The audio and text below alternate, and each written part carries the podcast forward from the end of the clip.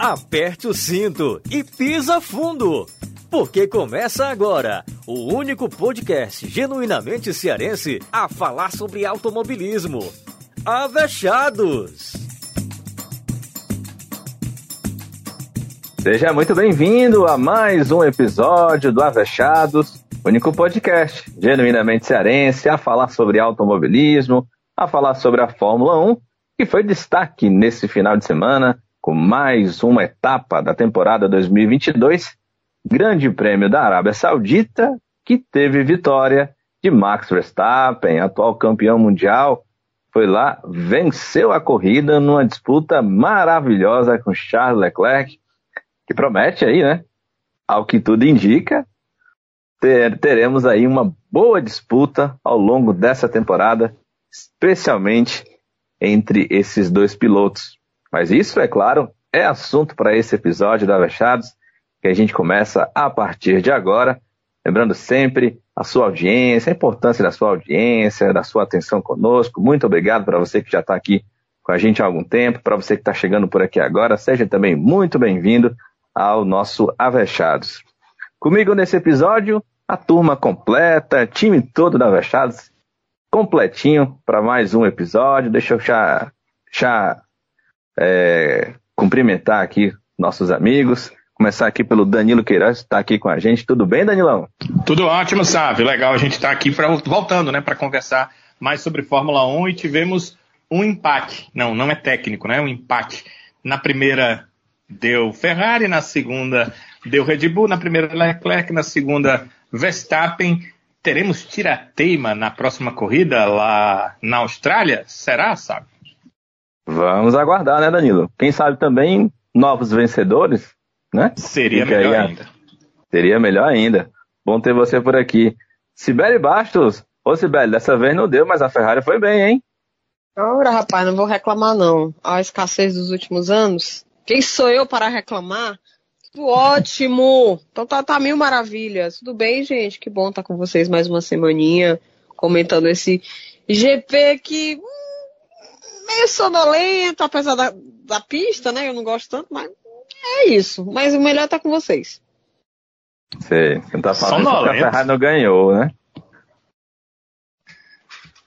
Prioridades, eu, né? E, Prioridades. E eu, eu, que pensava que a sonolenta aqui era a Flávia. falar, falar nisso? Vou falar nisso? Deixa eu saber se ainda tá acordado ainda. Oi, Flavinha, tudo bem? Tá dormindo?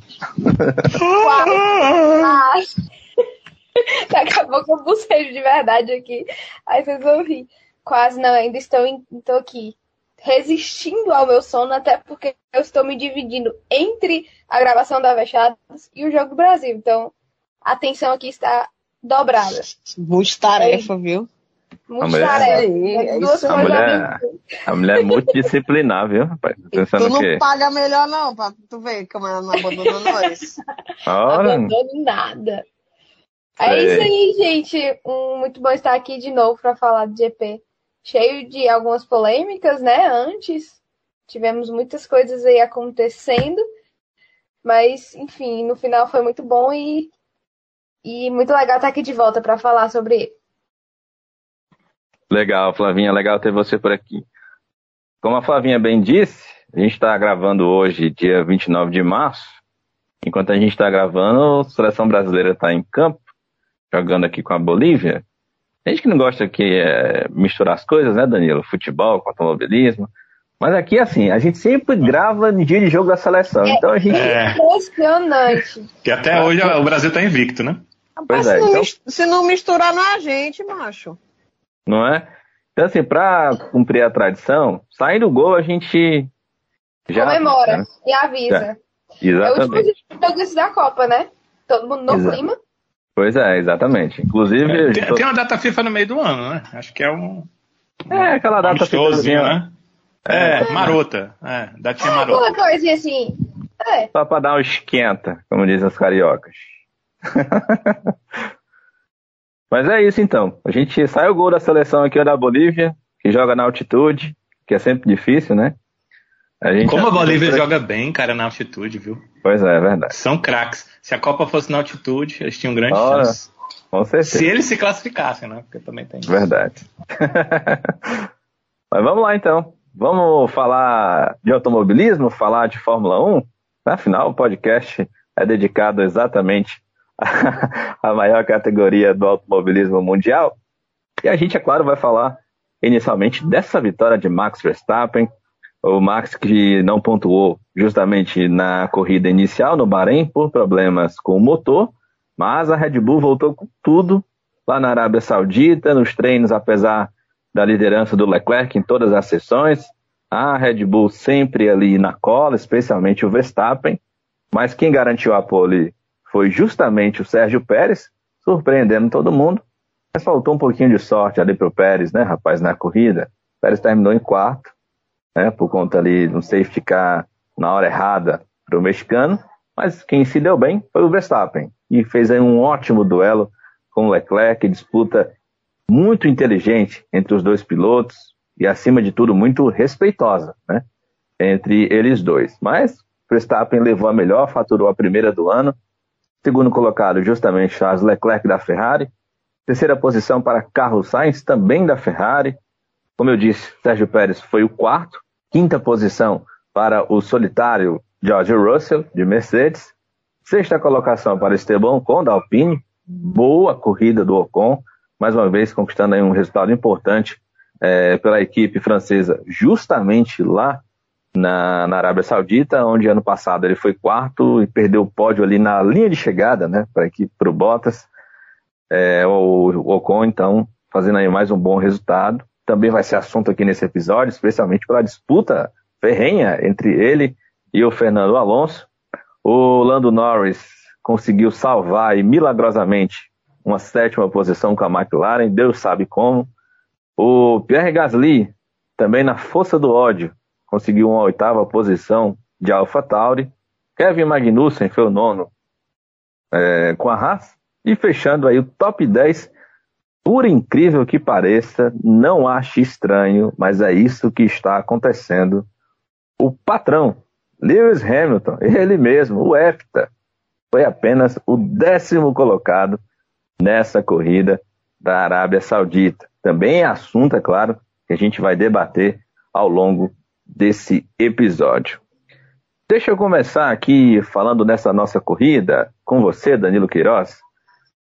Danilo. Sim.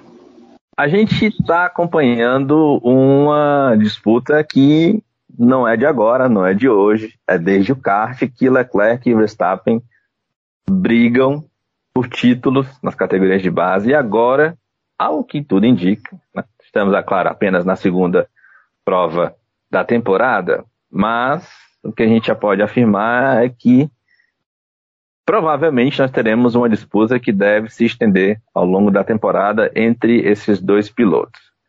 O que você achou dessa, desse segundo round entre eles?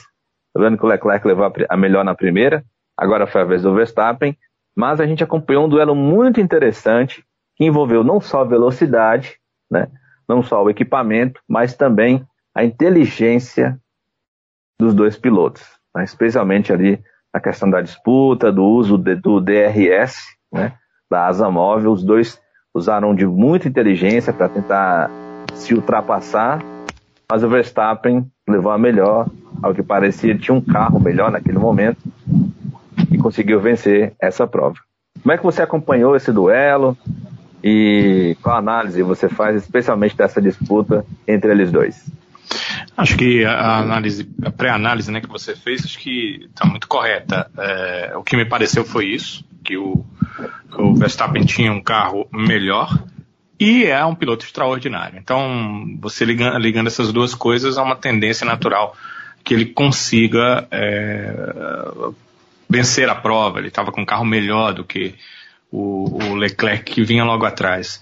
Mas é, a capacidade que o Verstappen tem de ser rápido, de é, não fazer com que seus pneus acabem, ou seja, porque poderia dizer assim, não desgastar, é claro que os pneus vão desgastar, né?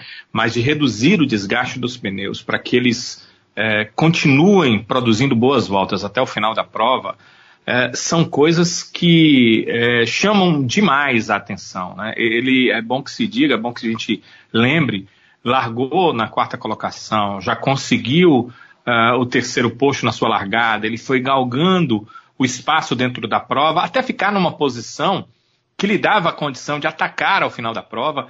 Né? Chegou a, a, a ter essa referência de informação do seu engenheiro sobre esperar um pouquinho para a hora de aguardar, sabendo que com os carros uh, uh, tendo seus pneus mais desgastados, seria um pouco mais fácil para a Red Bull, porque o Leclerc é esse cara, né? Ele, ele consegue uh, fazer o máximo com o seu equipamento, mas ainda tem um carro que de reta a Red Bull é melhor. Porém, ele é um cara super inteligente. Então também o engenheiro deve ter levado isso em consideração, né?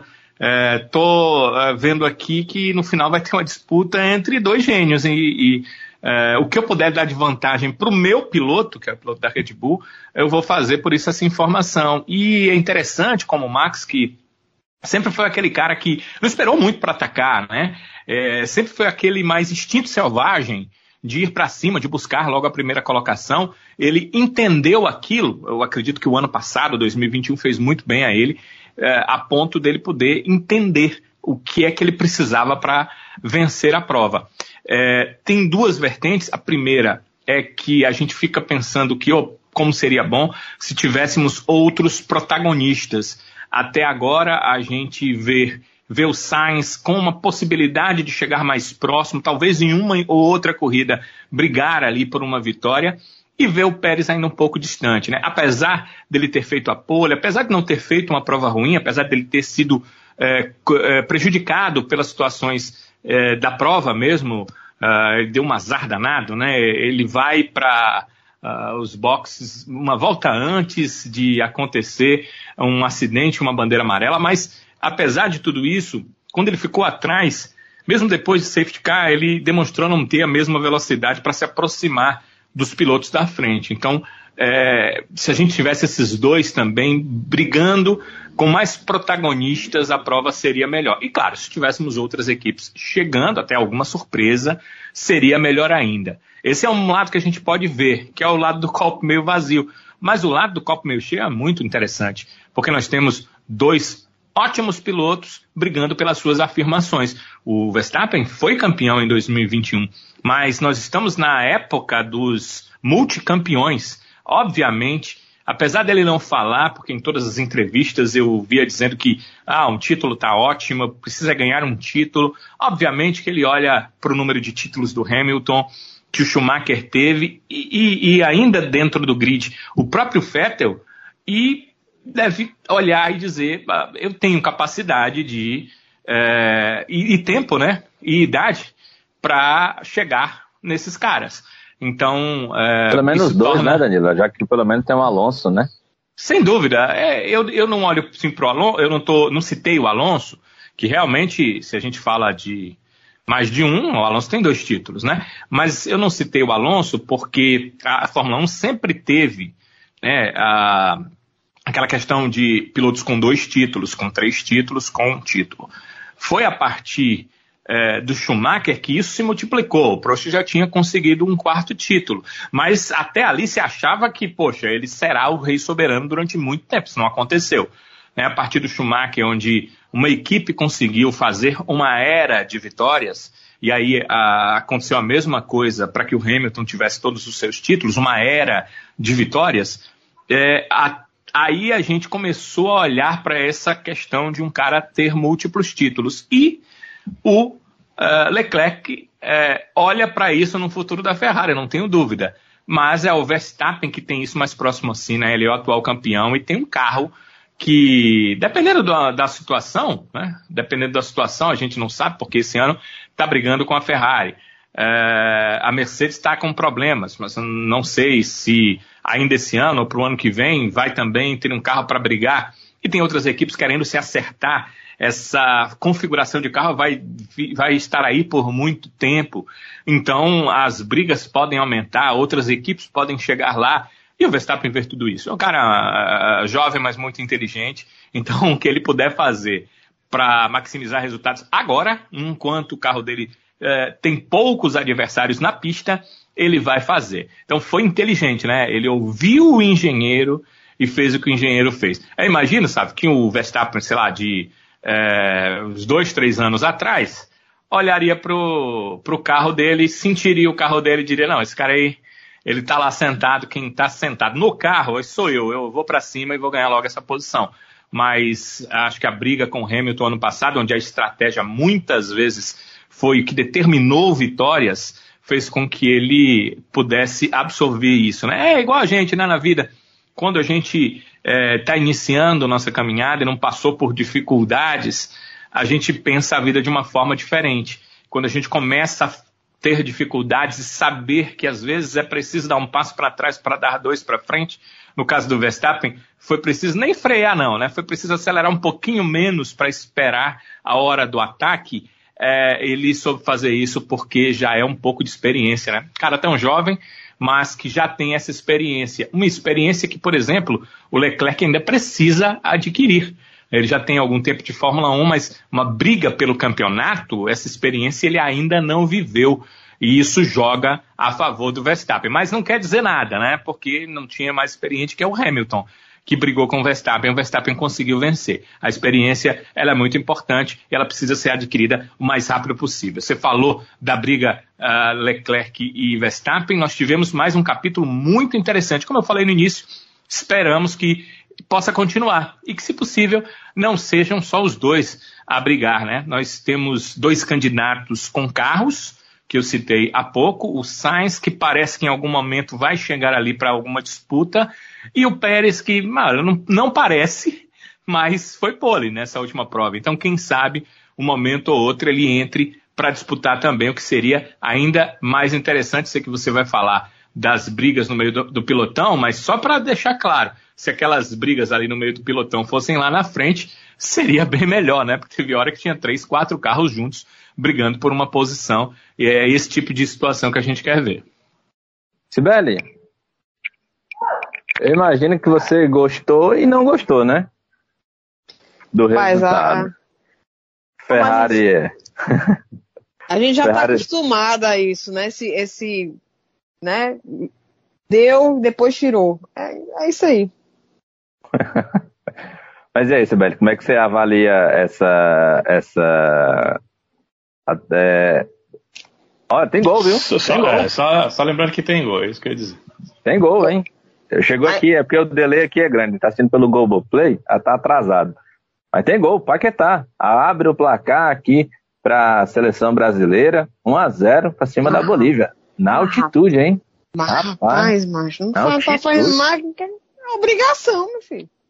Mas é na altitude, Sibeli, é difícil jogar na altitude. Você já foi pra altitude, Sibeli? Não, não fui não, só o Ceará sofreu. É, complicado, viu? Complicado. É. Tô lembrando. E desejo esquecer neste exato momento. Mas voltando à Fórmula 1, Sibeli, como é que você viu a disputa aí? Verstappen, Leclerc? Não deu para a Ferrari, mas pelo menos teve aí, mais uma vez, um pódio duplo. E a Ferrari na liderança do Mundial de Construtores. É o que importa, né? Foi uma disputa muito boa de se ver. Como eu tinha falado no, no episódio passado, parece que vai ser a tônica do campeonato, né? A disputa entre eles, já que a Mercedes é, não, não, dá, não dará mostras de, de, de, algum tipo de recuperação, pelo menos por enquanto, né? Então a gente não vai ter é, uma disputa com o Lewis, por exemplo. Não tem como, não tem condições. Então foi uma disputa muito boa que parece que vai ser a tônica do campeonato. E assim, de uma certa forma, é, a coisa tá, tá fluindo tanto para a Ferrari que assim, o Pérez fez a pole, né, a primeira pole de um piloto mexicano, achei isso muito legal. Não fiquei triste por não ter sido Leclerc, porque adoro ver feitos, né, pela primeira vez e tal, tudo mais. Mas assim, a gente teve sorte ali quando o Latifi bateu, veio o safety car, então assim, foi uma sortezinha na Ferrari, contou com a sorte, e eu fiquei pensando, rapaz, até essa conjuntura tá dando certo, é porque o negócio tá bom, né? O ritmo de corrida do Leclerc muito bom, a disputa dele com o Max excelente. A impressão que me deu foi que o Max meio que já já leu, afinal se conhecem de, né, de disputas passadas, mas meio que lê o que, é que o Leclerc está querendo fazer, afinal, porque ele fez de novo, né? Ele deu espaço, deixou o outro se iludir, foi lá, passou, depois não ficou. Enfim, foi uma briga muito bonita. Para mim, a única parte da corrida, não digo a única, tá? Mas foi a parte da corrida realmente que valeu muito a pena. Foi um final muito bom, porque eu realmente achei que, que uma certa hora o Max não ia mais atacar. Só que aquela coisa ele estava dando aquele respiro para aproveitar o melhor momento. E, e até que eu não fiquei triste, assim, pela, pela derrota, digamos assim, do, do Leclerc. Eu acho que vai ter muita disputa, tem muito campeonato ainda, a gente ainda tem o quê? São 20 corridas ainda, então muita coisa vai acontecer. É, saindo um pouquinho do Leclerc e vindo para o Sainz, é, não, não acho ainda que o Sainz pegou o jeito do carro, é, esperava ver mais dele, é, não, sempre muito distante, não conseguia se aproximar. Também foi agraciado pela sorte que o safety car que juntou todo mundo. E não gostei. Assim, não foi, não, não, não foi um bom desempenho. Torcer para que para que ele pegue logo o jeito do carro, se acostume logo com esse carro e possa ir também dar espetáculos, né? Porque apesar da, da, da disputa que ele teve com o Pérez, o Pérez, coitado, eu tive pena, gente, eu não vou mentir não, eu tive pena do pobre. Se ele tivesse ganho essa corrida, eu não teria achado ruim não, sabe? Para fechar o, a pole e, e, vitória. Mas o Cabo teve muito azar, né? Acaba me parando na, numa, numa volta, na outra tem safety car, é muito azar. Mas enfim, mesmo com essa, com essa sorte do safety car, o, o o Sainz, sabe? Hum, não gostei, não gostei. E ainda ficou reclamando, né? Porque teve aquela aquela coisa de, de, confirmar o resultado por conta da bandeira amarela, né? Eu não sei se vocês perceberam, mas aquela bandeira amarela ali no final foi meio confuso, porque ficava amarelo e depois verde. Amarelo, verde, amarelo, verde. Eu, pronto. Alguém tá brincando com o botãozinho da Fórmula 1, porque não tava entendendo absolutamente nada. Mas eu acredito mesmo que vai ser aquilo ali. Inclusive, eu não sei se vocês viram a declaração do Mark, do Marco. Mar, eu quero chamar de Marquinho, né? A intimidade. Ele, tá, ele obviamente, para cutucar a Mercedes, né? Falou que, ah, que, que era melhor, é, o Marquinho. É, ah, não, vai ser ótimo disputar com a Ferrari, porque disputar com a Ferrari a gente vai ter certeza que vai ser uma disputa puramente esportiva. Quem conta? Eu não vou Até, contar. Né? Até porque ele é o supra-sumo da ética ele né? Tá, do, ele da tava, boa convivência. Ele estava né? brincando, né? Rapaz, aparentemente não. Eu fiquei assim. Fiquei, é... E, a, e a, a, ordem no, no último GP do ano passado pro Masi veio foi da veio foi da Mercedes, foi? Ó, faça isso, faça aquilo, que teremos uma prova em nossas mãos. Eu, rapaz, eu não ah, meu Deus. O velho tem cara de pau, não outra cor não, mas cara de pau ele tem.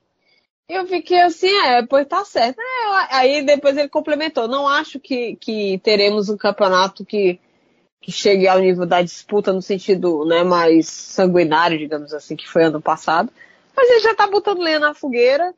Não acredito que, que ele vai encontrar molezinha na Ferrari, caso realmente se confirme, e eu acho que vai ser isso mesmo, vai ser Max versus, versus Leclerc, né? E ele disse que não, é, sabe, acho que foi só pra cutucar a Mercedes ainda, chutar meio que cachorro morto, né? Mas enfim, uma disputa muito boa, me deixou muito feliz, o final de semana muito bom. Eu realmente achava que o Charles ia para uma pole, fui muito surpreendida com essa pole do, do, do Checo. Uma corrida também com ritmo muito bom. Assim, gente, é, é, o carro tá um negócio que é inacreditável, assim. Sabe, eu não gosto muito dessa pista. Eu lembro que ano passado eu falei, eu critiquei muito sobre os perigos. Achei até que não era nem uma, uma pista adequada para estar tá na Fórmula 1, para receber a Fórmula 1, né? Em termos de segurança mesmo, porque, enfim, sempre é, é, é eu acho que, é o último, acho que é o último GP nela, né? Não, não sei, é eles, vão, é, eles vão fazer outra, outra pista. Eles, desde que fizeram essa pista eles já tinham definido, é. né? Vamos fazer uma outra pista. A outra pista vai a ser bem diferente. É, é um autódromo. Né, sabe? é um autódromo. É. é. O, outro, o outro autódromo, eles já tem contrato até para MotoGP, então tem que ser muito diferente, né? Porque uhum. MotoGP tem que ter área de escape, né? Não uhum. dá para bater no muro, né? Pois é, e tipo, assim, mas mesmo assim, um carro muito equilibrado. É, tá, tá sendo bonito de ver a Ferrari, sabe, passar, sendo guiada tá lindo, tá bonito, o carro tá, tá, tá seguro. É, e assim, realmente não tá dando chance para os adversários, não. Assim, apesar da Red Bull esse final de semana ter sido muito mais competitiva do que na primeira corrida, ainda acho que tem um gapzinho aí bem grande que eles vão ter que correr atrás para pegar o ritmo de uma Ferrari. Porque você vê que que é, dá o melhor de si. A Red Bull parece estar tá dando o melhor, está dando melhor enquanto a Ferrari está aqui. Eu estou administrando o carro que eu tenho. Esse é o meu carro, ele está muito bom e eu estou fazendo a corrida que ele me dá. A gente ainda não tem essa sensação de que a Ferrari está absolutamente dando tudo que ela realmente tem. Pelo menos essa é a impressão que me passa. Enquanto os outros vão ter que remar e vão ter que ver alguma forma de tentar pelo menos chegar perto. Mas para fechar, me parece de fato que vai, a gente vai ver a disputa né, juvenil, digamos assim, né, entre Max e Leclerc, e que a, o campeonato ficará mesmo entre Ferrari e, e, e Red Bull. Resta saber se haverá tempo ou algum tipo de melhora de outras equipes, né? Porque, assim, ao contrário do que vocês estavam dizendo bastidores, ah, seria ótimo se outras equipes Seria não, só porque é o ano da Ferrari tem que entrar outras. Não. Seria não. péssimo, né? Seria péssimo. Deixa, deixa disso, entendeu? Os outros anos estiveram para isso, então assim, quando é o nosso ano tem que ter vários, não. Pra que isso? Pra que essa besteira? Tá bom, só gente. mais nem... Tá ótimo. Não, não precisava mais nem ter campeonato, né, Sibeli? Eu acho. Tu imagina, olha só o que a gente não faz, né? O GP da Austrália, aquele, aquela coisa que você não sabe se dorme e acorda ou se fica direto. Ou, ou pra que isso, né? Pra que esse sacrifício? Acaba que, isso. O pior é que nem, nem pra duas boas provas, né? A gente fica até de madrugada, aí, é. aí quando vai dormir, já vai dormir com raiva. Pra que que eu fiquei? Eu podia estar dormindo, assistir isso depois. Pois é, e tipo assim, é mais ou menos já Sempre sei... bate aquele arrependimento, né, Danilo? Bate em mim sim. Paia, paia. Porque é aquele negócio, o cara gosta tanto que quer assistir. Por exemplo, a Sibeli, torcedora da Ferrari, a chance da Ferrari ganhar é muito grande. Ela quer assistir. Ao aí vivo, vai que não né? ganha. É, ao vivo, exatamente. Aí ao vai vivo. que não ganha. Aí fica naquela, por que, que eu não fui dormir? Amanhã eu vi a reprise, amanhã passava tudo. Ah, meu Deus. Aí já assistiu, né? Dorme até meio-dia. A gente já tá meio que acostumado, né, com, com isso aí. Então, é isso. Eu vou assistir mesmo porque tá bom. Tá bom demais. Tá bom demais pra ser verdade. Né? Tem que aproveitar, vai que não dura, Tem... né? Mulher não é, vai que não dura, cara. É tipo, imagina, imagina você faz todo o esforço para ir para um canto, né? Aí chega lá, o seu time não joga, você volta para cá, pé da vida. Pois é, cara, é tipo isso a Ferrari dos últimos anos. É tipo, era eu indo pro Castelão, toda a eliminação do Ceará Lampions. Era eu, os ferraristas dos últimos anos, entendeu? Então, assim, vou aproveitar, vou aproveitar. E eu não quero saber de outras equipes na disputa, porque não precisa. Acaba logo.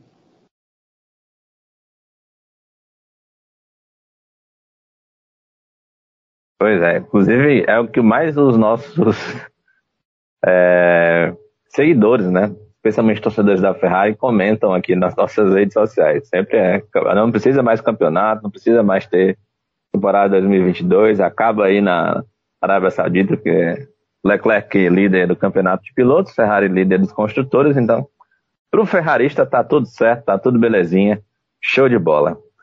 Eu vi até um ferrarista na, nas redes sociais dizer o seguinte, sabe? É, cadê a pandemia? Não é? Meu Deus do céu, que maldade. Humor negro. Ave Maria. Homem, pelo amor de Deus. Graças a Deus esse negócio tá acabando, você ainda fica querendo que volte, homem. Pelo amor de Deus. Ai, ai. Uh, ô, Flavinha, você também, é claro, tem a, uma análise, né, a respeito aí dessa disputa desses dois jovens pilotos. É, a gente até estava comentando aqui em off, né, Flávia? O que chamou muito a, a atenção foi justamente o uso inteligente, né, da, naquela parte final da prova, a disputa, né, diretamente entre Leclerc e Verstappen, o uso inteligente da, da asa móvel, né, a asa móvel tão condenada, né, é, por muitos em relação a possibilitar, né, a facilitar, né, digamos assim, as ultrapassagens. A gente viu os dois né, usando essa, essa arma de uma forma inteligente, né? Ora. A Cibele deveria condenar a asa móvel. Deveria condenar a asa móvel, né? Eu não Mas sei pra que essas coisas, né? Mas foi algo muito legal, muito legal de se ver os dois, né? Dentro da, da estratégia de, de, de brigar pela ultrapassagem e utilizar isso. Como é que você viu também esses aspectos, Flavinha? E o que, que você achou, então, da disputa também entre Leclerc e Verstappen? Chegou a ser cômico, né, sabe? Aquela cena deles freando ali, indo passar da linha do DRS, os dois freiam. Eu acho assim, eu achei tudo na hora. Meu Deus. Eu, eu continuo com a minha opinião do GP no, no episódio passado, né, sobre o GP do Bahrein, a gente estava conversando, e eu falei sobre a inteligência que o Leclerc tem para a inteligência e a frieza que o Leclerc tem para lidar com o Max e como o Max mudou muito também, né, de uns tempos para cá. E ainda mais do início do, do, próprio ano passado, que a gente viu uma competição, competição tão acirrada com o Hamilton, era um lado muito mais agressivo. Mas eu vejo, e isso eu acho que é de piloto, é, é muito por conta da disputa para o piloto, né? É, não que o Hamilton é um cara agressivo que despertava o pior do Max, tá? Longe de nós. Eu tô dizendo assim, estilos mesmo que fazem com que o Max use também um outro lado dele, como, por exemplo, o Danilo frisou bem dele ouvir o engenheiro da estratégia, parar, pensar e falar, não, realmente é melhor não atacar agora, vou atacar depois.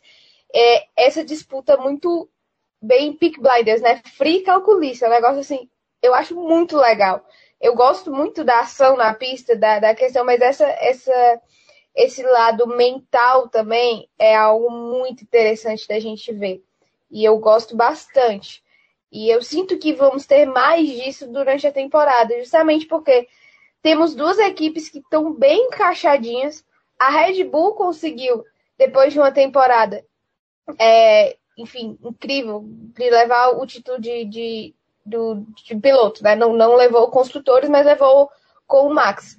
É uma temporada muito boa que o carro conseguiu responder bem e que levou o piloto ao título.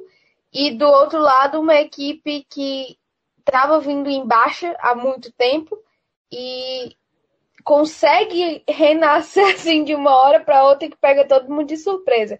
E no final das contas, são duas equipes que estão muito encaixadinhas. O carro, os dois carros estão muito bons, estão entregando muito. E dois pilotos fora da curva, né? Eu brinco porque o Danilo disse, dois pilotos fora da curva que, que são o Leclerc e o Max. E assim, é, acho que é uma disputa muito. É muito. Vai, vai ser muito legal. Só cria mais expectativa a cada corrida principalmente porque a gente viu novamente essas sacadas inteligentes, é, estratégias inteligentes é, dos próprios pilotos, das equipes, os carros entregando bem. É, então, assim, acredito que vamos ter uma, uma disputa maravilhosa neste ano com esses dois pilotos incríveis. É, falando um pouco sobre os outros, os segundos pilotos, que eles são às vezes esquecidos no rolê, mas que, que loucura, né? A Red Bull cair no blefe da, da Ferrari ali logo no início. A Ferrari mandou um, um rádio assim, box para ultrapassar e a, a Red Bull caiu, mas enfim. Essas coisas assim, esses lapsos que acontecem no, no calor do momento, blefe mesmo. Se a equipe tá blefando é porque acredita que a outra vai cair em algum momento. Então caíram. É isso. É, mas eu mas, acho que. Você sabe, Flavinha, que às vezes esse blefe da, da, da Red Bull na hora eu fiquei com uma impressão tão grande que era assim, eu vou cair, eu vou fingir que vou cair, porque o meu interesse é mais. meu interesse é com o né? É, eu, fiquei assim, eu acho que eles estão sacrificando o cavalo pra, pra jogar com a, com, com a dama. É, pode ser também, pode ser. Eu acho paia se foi, mas pode ser, né? A gente sabe como a Red Bull tem realmente a preferência dela, e isso não esconde. É, toda temporada a mesma coisa, mas o Pérez, achei muito legal também o Pérez ter conseguido a pole. Eu tô com a Sibeli, eu gosto de ver essas primeiras, primeiras vezes. E um piloto latino, né? A gente não tem muita representatividade, então assim, um piloto latino. Primeiro mexicano a conseguir uma pole, acho muito legal. É, imaginei que ele não ia conseguir a corrida, conseguir vencer a corrida, é, por estar vindo com o Leclerc e o Max atrás dele. Acho que o Pérez é um bom piloto, sim, não é de se jogar fora, é um bom piloto. Merece sua vaga na Fórmula 1, mas ele não tá no nível dos dois que estavam logo atrás dele, que acho que ele não ia ter braço realmente para segurar. Acabou que teve toda essa questão aí do, do pit stop, do safety car, e que atrapalhou ele. ele poderia ter segurado um tempo a mais na liderança, não sei exatamente, mas acho que ele de qualquer forma não ia ter braço para conseguir segurar até o final e, e levar essa vitória. É, do outro lado, eu vejo na Ferrari o Sainz como um segundo piloto também. Acho que isso está muito bem definido, não tenho menor dúvida. Acho que só o Sainz só vai passar o Leclerc em uma coisa, uma realidade muito tópica, porque eu acho que, por mais que eu goste muito dele, e acho ele, por exemplo, mais piloto que o próprio Pérez, mas acho que ele não está também no nível de Leclerc e Max, e que ele não tem condições hoje de brigar por título, né? Por mais que o carro da Ferrari seja absolutamente bom. Acho que ele vai conquistar sim suas vitórias durante a temporada, porque o Sainz é um piloto muito competitivo, é uma, ele tem uma boa mentalidade, ele sabe estar no lugar certo na hora certa, isso já aconteceu outras vezes com ele, então assim, acredito que ele sabe bem, é, ele sabe se, é, se organizar bem ali naquele e, e, tirar o máximo que ele pode tirar daquilo ali. É, então, acho que ele vai conseguir vitórias, ele vai conquistar suas poles ao longo do ano. É, assim, suas, é muitas, pode uma, outra, ok. Porque acho que ele é sim um bom piloto.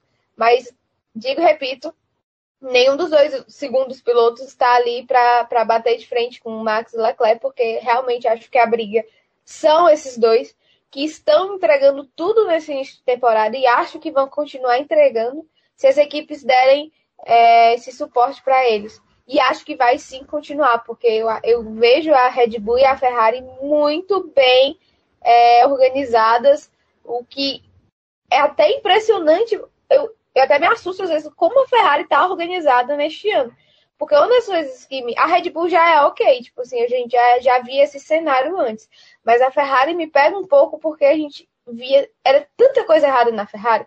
De, de carro, de motor, de gestão, de briga de piloto. Era já tanta coisa assim errada que a gente não esperava ver uma equipe tão bem organizada já assim de uma hora para outra. Por exemplo, o Binotto, é, com méritos da, na, construção, na, na construção do carro, é, o motor funcionando perfeitamente bem. O exemplo disso são as outras equipes que estão com o motor Ferrari, os pilotos também em sintonia. É, como a Sibeli disse, o, o Sainz não parece.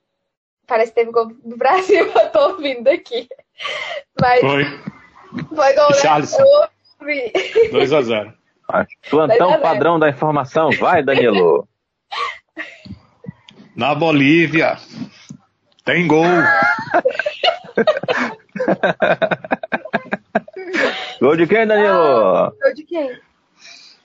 Do Branquelo Richarlison. Richarlison apareceu aqui na tela agora, que eu tô, tô com a telinha pequena aqui do lado do, do coisa, hum. mas tá atrasado. Danilo. Ah. Informou. Dragão dos Dragão parafusos. dos parafusos. Ai, Vai lá, Flavinha. Perdi, eu perdi até o que eu tava falando, mas enfim. Gol do Brasil é mais importante, né? Brincadeira. É, enfim, acho que a briga vai ser fantástica entre Leclerc e Max. Acho que Ferrari e Red Bull estão muito bem acertadas e é muito legal de ver duas equipes assim. E Pérez e Sainz vão continuar ali fazendo o que eles podem fazer, que eu acho que é ali, e de vez em quando conquistarem um, um primeiro lugarzinho, uma pole. Mas estou gostando muito do que estou vendo até agora e espero que tenhamos essa disputa aí realmente até, o, até a última corrida, como foi no ano passado, que é para dar emoção com gosto, de com força, que a gente gosta. Eita, menina. Pois é. E, inclusive, as duas equipes não para essa corrida agora na Austrália, porque justamente né, ainda acontece ali na região é, Ásia, né? Caso aí da, da Austrália na Oceania, né? Mas enfim. Mas a promessa é para que a partir da quarta etapa, né? Quando teremos aí a primeira corrida na Europa, tanto Ferrari quanto Red Bull prometem já melhorias interessantes nos seus carros, né? Especialmente a partir então dessa quarta é, etapa, justamente porque ocorre na Europa, né? Então ali a facilidade de logística das equipes para desenvolver, já estão desenvolvendo essas melhorias nos carros, levá-las então para as próprias equipes a partir então da quarta etapa. Então a gente vive aí a expectativa de ainda mais a disputa entre Ferrari e justamente a equipe da Red Bull. Só me pergunto uma coisa que eu achei bem interessante, é que tanto Leclerc e Verstappen né, trocaram elogios né, pós, pós corrida, né? Um falando Eu do quero outro. saber até quando vai durar isso aí. Não é isso, Eu tô- não é Agora a isso. pergunta é essa, né? Eu Até quando isso esperando. vai durar? Vamos, a gente vai, vamos fazer um bolão? Vamos fazer Ai, um meu bolão? Deus do céu, viu? Vou dizer. Vamos fazer um bolão Meu aqui? em Fala Chato? bolão tá péssimo, tá? Eu tô errando tudo, não conta. Eu vi, eu vi. Não não meio então, a eu ficar partir revoltada. Não diz o que é que tu vai dizer, que é pra dizer outra coisa. Diz o contrário. Macho, É, A partir de que etapa o leite vai azedar entre os dois? eu taco logo é Monza, vai, bota aí Monza. Monza é bem Monza. específico. Peraí, deixa eu ver a ordem, deixa eu ver a ordem, que eu não lembro. Quanto vê a hora? Vai, Danilo. agora, depois Emília România. Putz, é. Enqu- Quanto vê a ordem aí, Flavinha? Vai, Danilo, tu aposta? Danilo? eu preciso ver a ordem e esperar a Flávia, porque assim que ela disser, o que ela disser é outro, né? vai do contrário, né? É. Se ela disser quarta, Ai, deve ser lá na Deus. oitava rodada. Né? Se ela disser Eu vou- oitava, não, décimo CGP. Aí por aí Eu vai. vou, num, eu vou num chute completamente aleatório para uma corrida que eu odeio. Eu espero que tenha alguma emoção, que a emoção seja uma briga por- dele, sabe?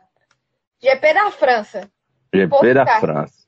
Odeio, pô, não acontece nada. É, eu pode ser que, briga. pode e ser aí que aconteça. alguma coisa. É, pode ser que aconteça pelo menos isso, né? Exatamente. É uma, é uma expectativa, é mais uma torcida.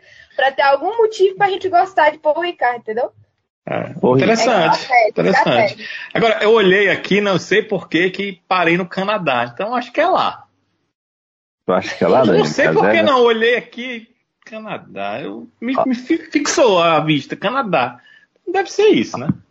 Olha, eu vou apostar numa. Eu vou fazer igual a Sibeli, eu vou apostar, apostar em algo mais pro final do campeonato, que eu acho que até o meio ali eles ainda vão ficar se respeitando, mas a partir do afunilamento do campeonato, eu acho que eles vão ligar o, o bom F e o pau vai torar. Então, eu vou fazer uma aposta aqui em apostar no Japão, Suzuka. É tradicional Suzuka o pau cantar, né? Então pronto. É, muito no final, né? Pois é, mas o que eu acho que eles vão, eles vão, eles vão querer se, se Serem bonzinhos até lá, né? É, até, até nível tal. Quando afunilar o campeonato, que ou ganha ou, ou perde o campeonato, É, Então- tô achando que você tá muito legal. Não tô acreditando que vai demorar isso tudo, não, viu?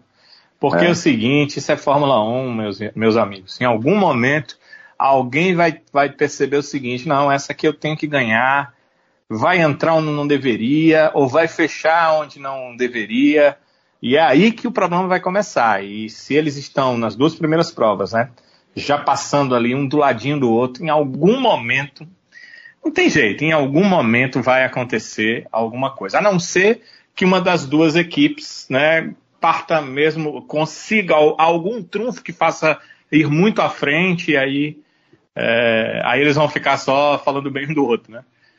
Mas Ah. se ficarem ali passando pertinho, uma hora vai trocar tinta.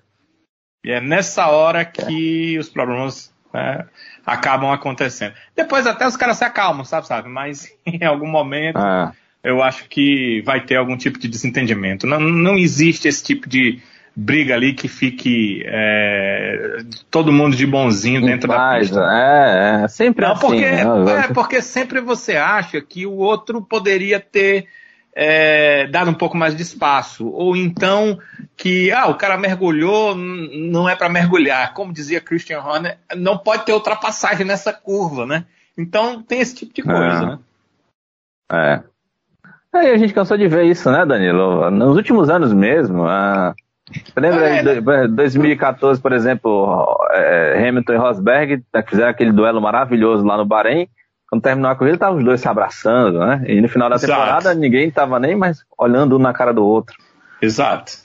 Quando um é. percebeu que o outro passava, estava jogando carro, né? Tem, é, é, essas, essas coisas, elas vão mudando, como eu te disse. Ali, era início de temporada, estava tudo muito bonzinho. O problema é quando o cara acha que talvez aquela curva, aquela prova, vá definir para ele o campeonato, entende?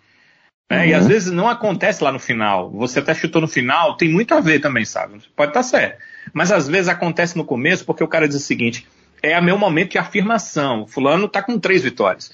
Né? Leclerc está com três vitórias. Eu preciso ganhar essa prova. E eu nem estou dizendo que o cara vai jogar ninguém para fora da pista, não. É porque eles estão sendo muito corretos um com o outro.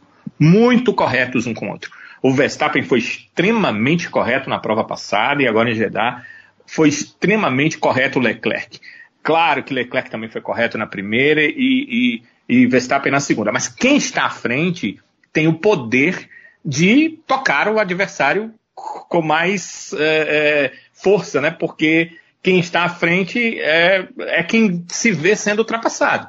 Então, é, acaba que se o cara não, raciocinar direito, mas eles estão sendo muito corretos. Eu só não sei se isso vai durar por tanto tempo assim para chegar lá no Japão, né? Que já está no final da temporada. Eu, eu, não sei se vai acontecer antes. O Canadá que foi por chute mesmo. Eu olhei assim, vi o Canadá e chutei Canadá, mas eu acho que em algum momento eles vão né, trocar farpas. E como há problemas anteriores, né, a cabeça vai buscar, né? Ah, ele fez o que naquele dia lá no kart e tal, na fórmula tal, né? E isso aí é que se torna um problema ainda maior. Pois é. Eu falei também aqui, meu povo, é, justamente desse desenvolvimento das duas equipes, para puxar um gancho, Danilo, justamente com você. Por quê? Porque quem está prometendo também ter melhorias muito interessantes em relação ao carro solucionar um problema, né? Problemaço que está tendo aí nessa temporada é justamente a Mercedes. A gente teve nessa corrida o Russell mais uma vez numa corrida solitária, na quinta posição. Assim como ele e o Hamilton tiveram uma corrida solitária lá na primeira etapa no Bahrein. Mas para o Hamilton a coisa foi ainda pior. O Hamilton tentou algo diferente nessa corrida, válido, né? Muito válido. Mas o que ele tentou foi por água abaixo. Tentou um acerto diferente, um acerto para a pista é, com baixa pressão aerodinâmica, mas que não funcionou. Hamilton sequer passou no Q1, na classificação no sábado. No domingo, fez uma corrida de recuperação. Aí, rapaz, a Mercedes para você ver. Quem lembra aqui da Mercedes fazendo M em estratégias de pit stop nos últimos anos? A gente contava nos dedos quando nenhuma temporada a gente torcia para que a Mercedes fizesse algo desse tipo para poder a corrida, né, render algo diferente. Pois nem com duas corridas direito na temporada e a Mercedes fez uma bela de uma M com o Hamilton na, na Arábia Saudita e só restou aí ao patrão um bom top 10. O homem tá tão desacostumado a vir atrás do grid que ainda perguntou pro engenheiro no final da corrida, e tá valendo alguma coisa esse 10 aí? Tem menos um pontinho? e aí, Danilão? O que, que falar é, dessa, dessa Mercedes? É, não sei se foi sarcasmo, né? Pois é, né, rapaz? Marca, apenas, marca pelo menos um ponto, ou se o cara tá realmente tão assim, perturbado, né, que ele fica pensando décimo, décimo marca ponto, né? Desacostumada. É, é não, não, não é uma condição que seja normal, pelo menos não foi para ele nos últimos anos, mas é isso. Faz parte, né? Ele já esteve muito, muito tempo à frente do grid e tem que ir lá para trás também. Eu, eu, eu acho assim que me chama atenção tem esse lado todo negativo que você falou. Até pit stop errado, né? Até estratégia que poderia ter dado muito certa para o Hamilton quando houve acidente deu muito errada, porque primeiro veio o carro, uh, o safety car virtual, para depois ver o safety car. Quando veio, o pit estava fechado para azar dele, né? Se tivesse aberto, ele, ele tinha ganho muitas posições, poderia ter uma posição melhor. Certamente não terminaria ali é, entre os cinco primeiros, mas terminaria talvez em oitavo. É, era, era um cálculo que eu estava olhando o lifetime, pelo tempo ali, seria um cálculo bem possível, oitavo ou sétimo mas é, o pit estava fechado e aí ele teve que entrar depois, com todo mundo já meio que agrupado, acabou perdendo as posições, isso, isso o Hamilton. Mas tem um lado positivo, assim, que me chama muita atenção nesses grandes pilotos, nesses caras que eles são uh, acima do normal.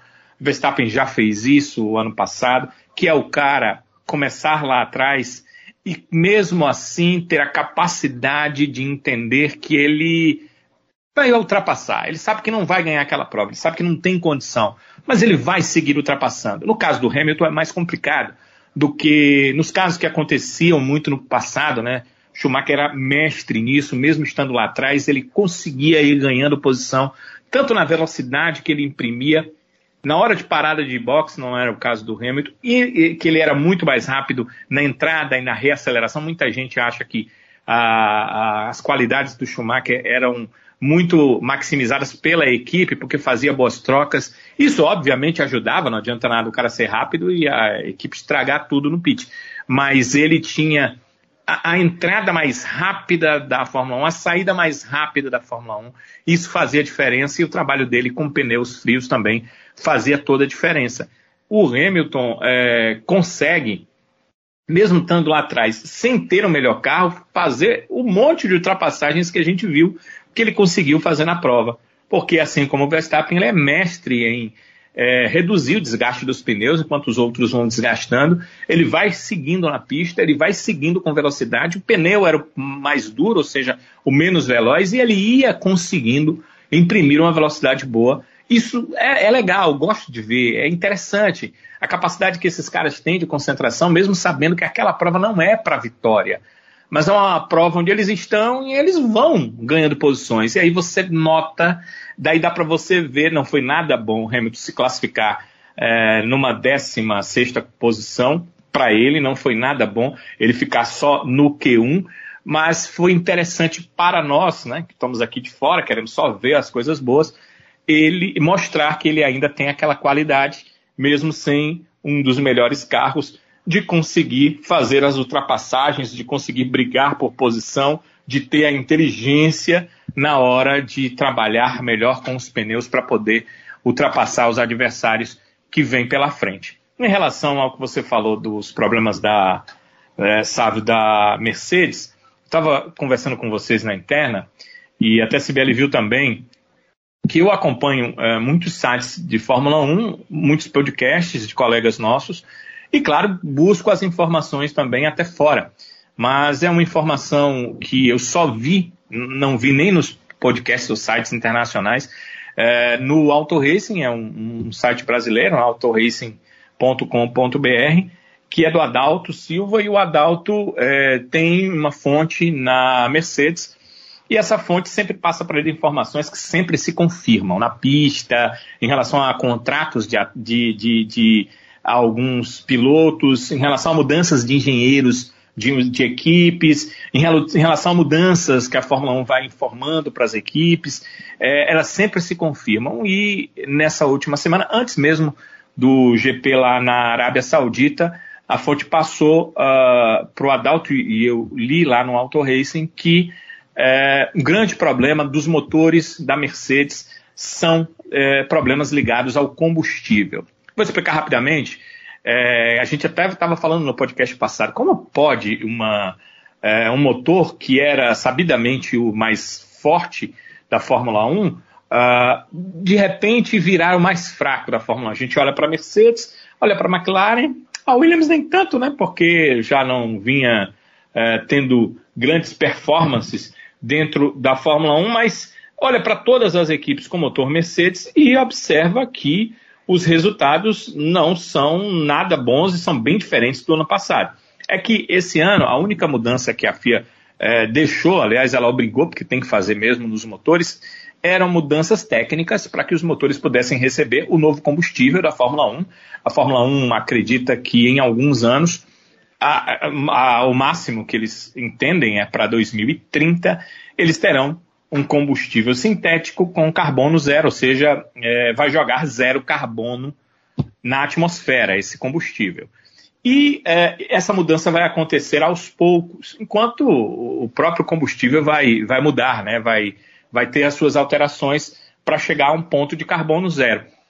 E o combustível que a Fórmula 1 utiliza hoje está com 10% do etanol com carbono zero, ou seja, esse combustível que gera zero carbono. É diferente desse etanol que a gente usa, né? É diferente desse combustível que a gente usa hoje, que é colocado nos carros. O etanol, apesar de ser, é, no caso do Brasil, na cana-de-açúcar, ele é um etanol que ainda dispersa carbono, sim. Mas esse é passado por um processo químico e ele não joga carbono na atmosfera. Então, 10% dentro do combustível. Nós não tínhamos isso no ano passado.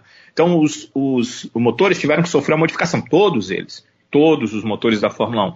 E o motor da Mercedes, essa informação, é, não é, aceitou bem esse combustível, ele não consegue chegar ao seu ponto máximo com esse combustível. É por isso que os carros da Mercedes estão tendo dificuldades. Aliás, os carros com motor Mercedes estão tendo dificuldades. Segundo ainda a fonte do Adalto, lá no Auto Racing, é, eles já sabem qual é o problema. Para resolver o problema, eles farão uma pequena modificação no motor para receber melhor esse combustível e a fornecedora de combustíveis vai fazer uma mudança também no combustível que vai ser mandado. Ela não pode tirar os 10%, os 10% estarão lá, esses 10% são fiscalizados pela FIA. Ela vai mudar o combustível em si. Então, ela vai fazer uma mudança no combustível e essa pequena mudança de motor. Segundo a fonte, isso já foi testado em fábrica, claro que deve ter sido com um outro motor que, que não está nos carros, já foi testado, já está ok. O problema é que para que essa mudança aconteça, eles precisam mexer no bólido, mexer no carro. E ele tem que voltar para a fábrica. Daqui a duas semanas temos o GP da Austrália. A fonte não acreditava que para esse GP da Austrália é, essa mudança pudesse acontecer. Então, essa mudança só deve acontecer para a primeira prova na Europa, que é o Grande Prêmio uh, da Itália, lá, aliás, da, da Emília-Romagna, né, mas na Itália, no dia uh, eh, 24 de abril. Então é isso. A tendência é que no próximo GP o mesmo problema aconteça e depois, aí sim, o problema do motor seja equalizado. Não, não deve ter mais, o problema vai é, sumir. Só que, ainda segundo essa fonte, os problemas da Mercedes não são só com o motor.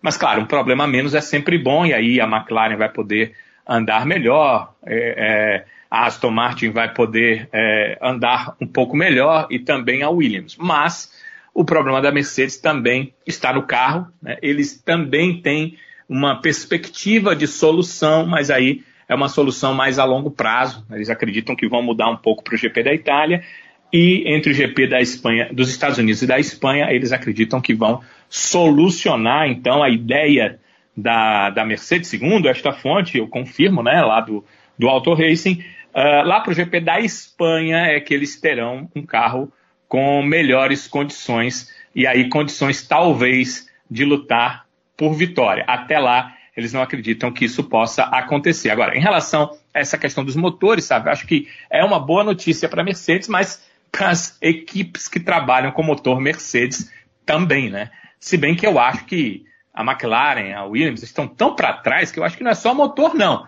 Mas aí consertar o motor já é algo positivo. Já é um começo, né, Danilo? Acima de tudo. Já é um começo para a solução de, de, de, todos os problemas. É, dois pontos aí que eu acho que é interessante a gente colocar. Um é que se o problema é de combustível é, em relação à Mercedes, então é bem provável que eles tenham abastecido aqui no Brasil, viu, Danilo? É bem provável. Mesmo problema da Red Bull na corrida passada. Os caras abasteceram. O que, que, né? que aconteceu? Que abasteceram o seu com, com aguinha, não? Aguinha? Não, rapaz, não sei. Será que, será que fizeram uma, uma mistura bacana aí nesse, nesse combustível da Mercedes, por isso que tá dando ruim? Cara, não sei, não duvido absolutamente nada. Pois é. E, e ainda Batizaram o combustível da Mercedes? não acho impossível. Nem olhe para mim, viu? É. Não, esses dias choveu tanto que acho que bateu todo mundo. É. é. e outra, outra questão envolvendo a Mercedes é que o Russell né, deu uma entrevista pós-corrida dizendo que um dos maiores problemas da Mercedes é justamente o efeito golfinho, né, o purposing. E que Eles resolvendo. não consegue ajeitar isso, né? É, e que resolvendo isso, resolve 99% dos problemas da Mercedes. Ele, o Russell tá insistindo nessa tecla do, do, da golfinhada desde o GP passado, né? Até, ele até explicou leigamente, ele explicou, ele disse, por causa de, desse efeito muito forte no carro, o carro ao invés de ir para frente, ele vai para baixo, o que deixa ele mais lento, né? É bem até óbvio o movimento. Ele tá, o Russell tá bem incomodado com esse efeito, o que me, me causa muito estranhamento realmente desde a pré-temporada a Mercedes ainda não conseguiu. Todo mundo já deu um jeitinho assim, melhorou em um, melhorou em outro, porque enfim era um problema geral. Mas a Mercedes está sofrendo bastante com esse, com esse proposing e tá dando ruim, né? E o Russell só tá que fala, o menino chegou agora, mas ele expõe mesmo. É isto. Tá aí. O, o Russell me lembra o Senna, né? Em 94, lá na Williams. Vocês sabem dessa, dessa história do Senna, não? Qual? Conte aí. O, o, Flávio, o Flávio Gomes é que conta, né, que o Flávio, jornalista, que estava acompanhando os, os, treinos da, da Williams, pré-temporada, lá em Jerez, e estava basicamente praticamente ele sozinho lá de repórter brasileiro, e aí conseguiu entrevistar o Senna depois de uma sessão, e o Senna, chateado com, com a situação do carro da Williams, soltou para ele, né, que Logo na vez dele na Williams, depois de a Williams ter feito carros maravilhosos de, de 90 a 93, logo na vez dele, Senna, de estar na Williams, a Williams tinha feito uma bela de uma C reticências. Ah, eu acho que o Russell pode usar isso mesmo, né? Logo na vez dele, depois de sete anos aí fazendo carros Tem duas possibilidades, sabe? Duas possibilidades. Logo na vez dele, fazem uma... Ou fizeram ruim na vez dele, ou ele levou a zica. Toda a má sorte da Williams ele levou junto com ele para a Mercedes. Fica aí o questionamento.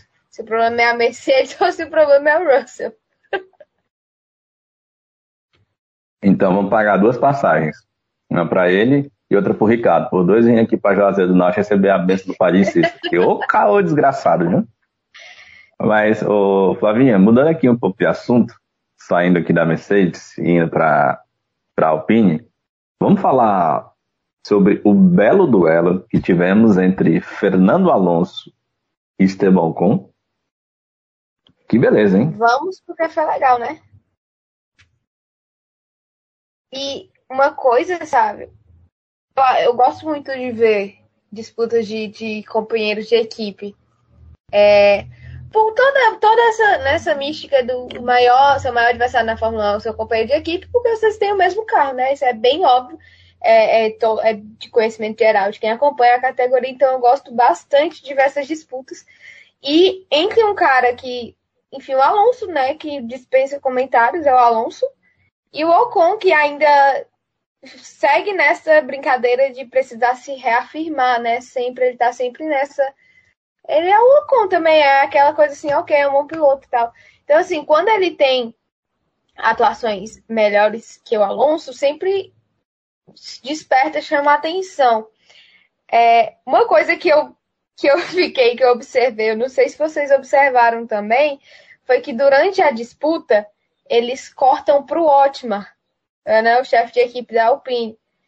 E o Otmar tá, tipo, com a cara assim, pé da vida, com a cara de negação, balançando a cabeça, tipo assim, com ódio que os dois estão disputando. Que ele coçou aquela testa dele, eu achei que ele ia cavar um buraco. meu filho, assim, todo mau humor do ótimo naquele momento. Jesus, eu fiquei, chega, fiquei com medo da bronca do depois da corrida pelos pilotos, viu? Porque ali, ele ficou revoltado. É, mas, enfim, muito legal. O Ocon, ele é. Quando ele quer, meu filho, também, ele, eu só lembro dele, a briga dele com o Max em Interlagos 2019. É muito marcante para mim o Ocon se metendo, ele, ele é meio doido também, assim. Então, achei uma disputa muito legal, mas que acabou a equipe precisando interferir, porque o Bottas. Era o Bottas ou era o Magnussen? Era, não, era o Magnussen, né, que tava vindo logo atrás e que tava perigando passar até Houve um dois. momento em que estavam os dois, né? É, primeiro chegou um, depois com os três na disputa, acabou, acho que foi o primeiro Magnussen, e aí o Bottas encostou também. Acho que era uma Haas, tenho quase certeza que era uma Haas, depois foi a Alfa Romeo. É, então, assim, em determinado momento precisou parar pelo bem da equipe, porque talvez os dois perdessem posição ali para o Bottas, ou para o Magnussen, ou até mesmo para o Bottas. É, mas muito legal de, de acompanhar aquele, daquele duelo ali, aquela disputa é, na pista. E depois, enfim, é, problemas de, de ordem de equipe sempre vão existir, a gente só se acostuma, né? A gente reclama, mas também se acostuma, fala assim, se aquete aí, fique no seu canto, não brigue por posição. Enfim, coisas da Fórmula 1. É, mas muito legal, eu gosto muito do, do Ocon, acho que, enfim, ele tá aí sempre nessa, nessa, nessa tentativa de se reafirmar e de, de buscar seu espaço, e, e ele é um bom companheiro de equipe para ele conseguir isso, porque quando ele ganha do Alonso é uma coisa que enche os olhos, né? A gente fala assim, sempre, oh, o Ocon fez um bom corrido, o Ocon superou o Alonso, o Ocon botou o Alonso no bolso, é sempre um, um comparativo muito bom. Quando o Alonso ganha dele também é aquela coisa, é o Alonso, então a gente tem os seus méritos, mas é o Alonso. E o Alonso teve problema, né? Sabe, teve ainda a disputa Deus é justo. porque- Deus porque é justo. tu- em determinado momento foi o Alonso, o Ricardo e teve outro também que quebrou os três juntos, na mesma volta. Quem foi? Tô tentando lembrar aqui. Se vocês lembrarem, por favor, me ajudem. Mas foi os três que quebraram no mesmo. Foi um show de, de horrores. Os três carros parando ao mesmo tempo. É, mostra. Foi, não foi justamente o Alonso, Ricardo e o Bottas, não? Pronto, Bottas foi o Bottas, né? exatamente. Pronto, foi o Bottas, é. Por isso que você esqueceu, eu esqueci logo o rapaz. Eu, ó, não, eu não sou a Sibeli. Eu tô com, gente, eu tô começando a aceitar o Bottas. Eu, eu precisava contar isso pra vocês, desabafar. Mulher, O Bottas essa TikTok tá me pegando um pouco. Eu tô rindo das coisas que o Bottas posta. Eu já tô ficando assim preocupada, ligando. Pra que que tu galera. segue, criatura? Aí, quer seguir Ah, eu- é porque eu sigo todos eles. Então, assim, Sei, olha o queixo Minha aí. defesa. Mala, em minha mala. defesa. Mas vocês viram o videozinho do café? Que tem o icônico vídeo do café que ele derrama café no, quando ele tava na Mercedes? Ele recriou o vídeo. Tu viu, recriou. Sibeli? Não, eu não sigo ele. Eu vou ter que não faço mandar. questão. Tu vai ter que Eu- a, última, a última coisa que eu recebi dele foi ele nu. Ou sabe o que me mandou. Não. Aí é de lascar. Aí não dá. Realmente não é um conteúdo agradável de se receber, mas o meu é um meme, é legal. é o Bottas TikTok. Nossa. Tá? O Bottas, o Bottas tá virando TikTok. Enfim, gente. É o cão isso. atentando, é isso. É o cão atentando ela. Mas eu tô. É, é um absurdo, mas eu tô começando a gostar dele. Assim, me, tento me recusar. Não, e na- durante a transmissão, velho, eu lembrei de ti. Teve uma hora que o Reginaldo Leme falou assim: Não, porque o Bottas, todo mundo gosta do Bottas que eu gravei. E tipo, eu disse, todo mundo quem? Ai, meu Deus. Não escuta o Avechados, aí cai na, fa- fala um negócio desse, uma besteira dessa. E não lê Twitter também, né? Porque assim, todo mundo gosta do Bottas, É. realmente é uma afirmação um pouco equivocada. Ô, Sibeli, faltou um, um Fernando Fast than you, né, pro Ocon? Mas achei muito pai aquilo ali, né? Pra tu ver. Não, não pode, não pode contrariar o ancião, não. Pode não. É velho, entendeu? O pobre do Piastre ali só olhando, assim, feito cão. Ancião. Come. Não é não, um ancião? Alonso é um ancião. Alonso, ancião. ancião. Entendeu? Vocês estão falando dele, não? Meu é, Deus, ancião. Mas ele é ancião. Mas ele, é ancião. Mas ele pode. Pra Fórmula 1 ele, ele é, tá só ocupando espaço. Mas ele pode argumentar, Sibeli, que panela velha é que faz comida boa. Tem essa não. O Piastri novinho, que tá só esperando Já diria... Olha, olha essa, diria Sérgio Reis. essa comida boa, eu não. Eu até posso até não duvidar que ele faça, entendeu? Posso até não oh. duvidar.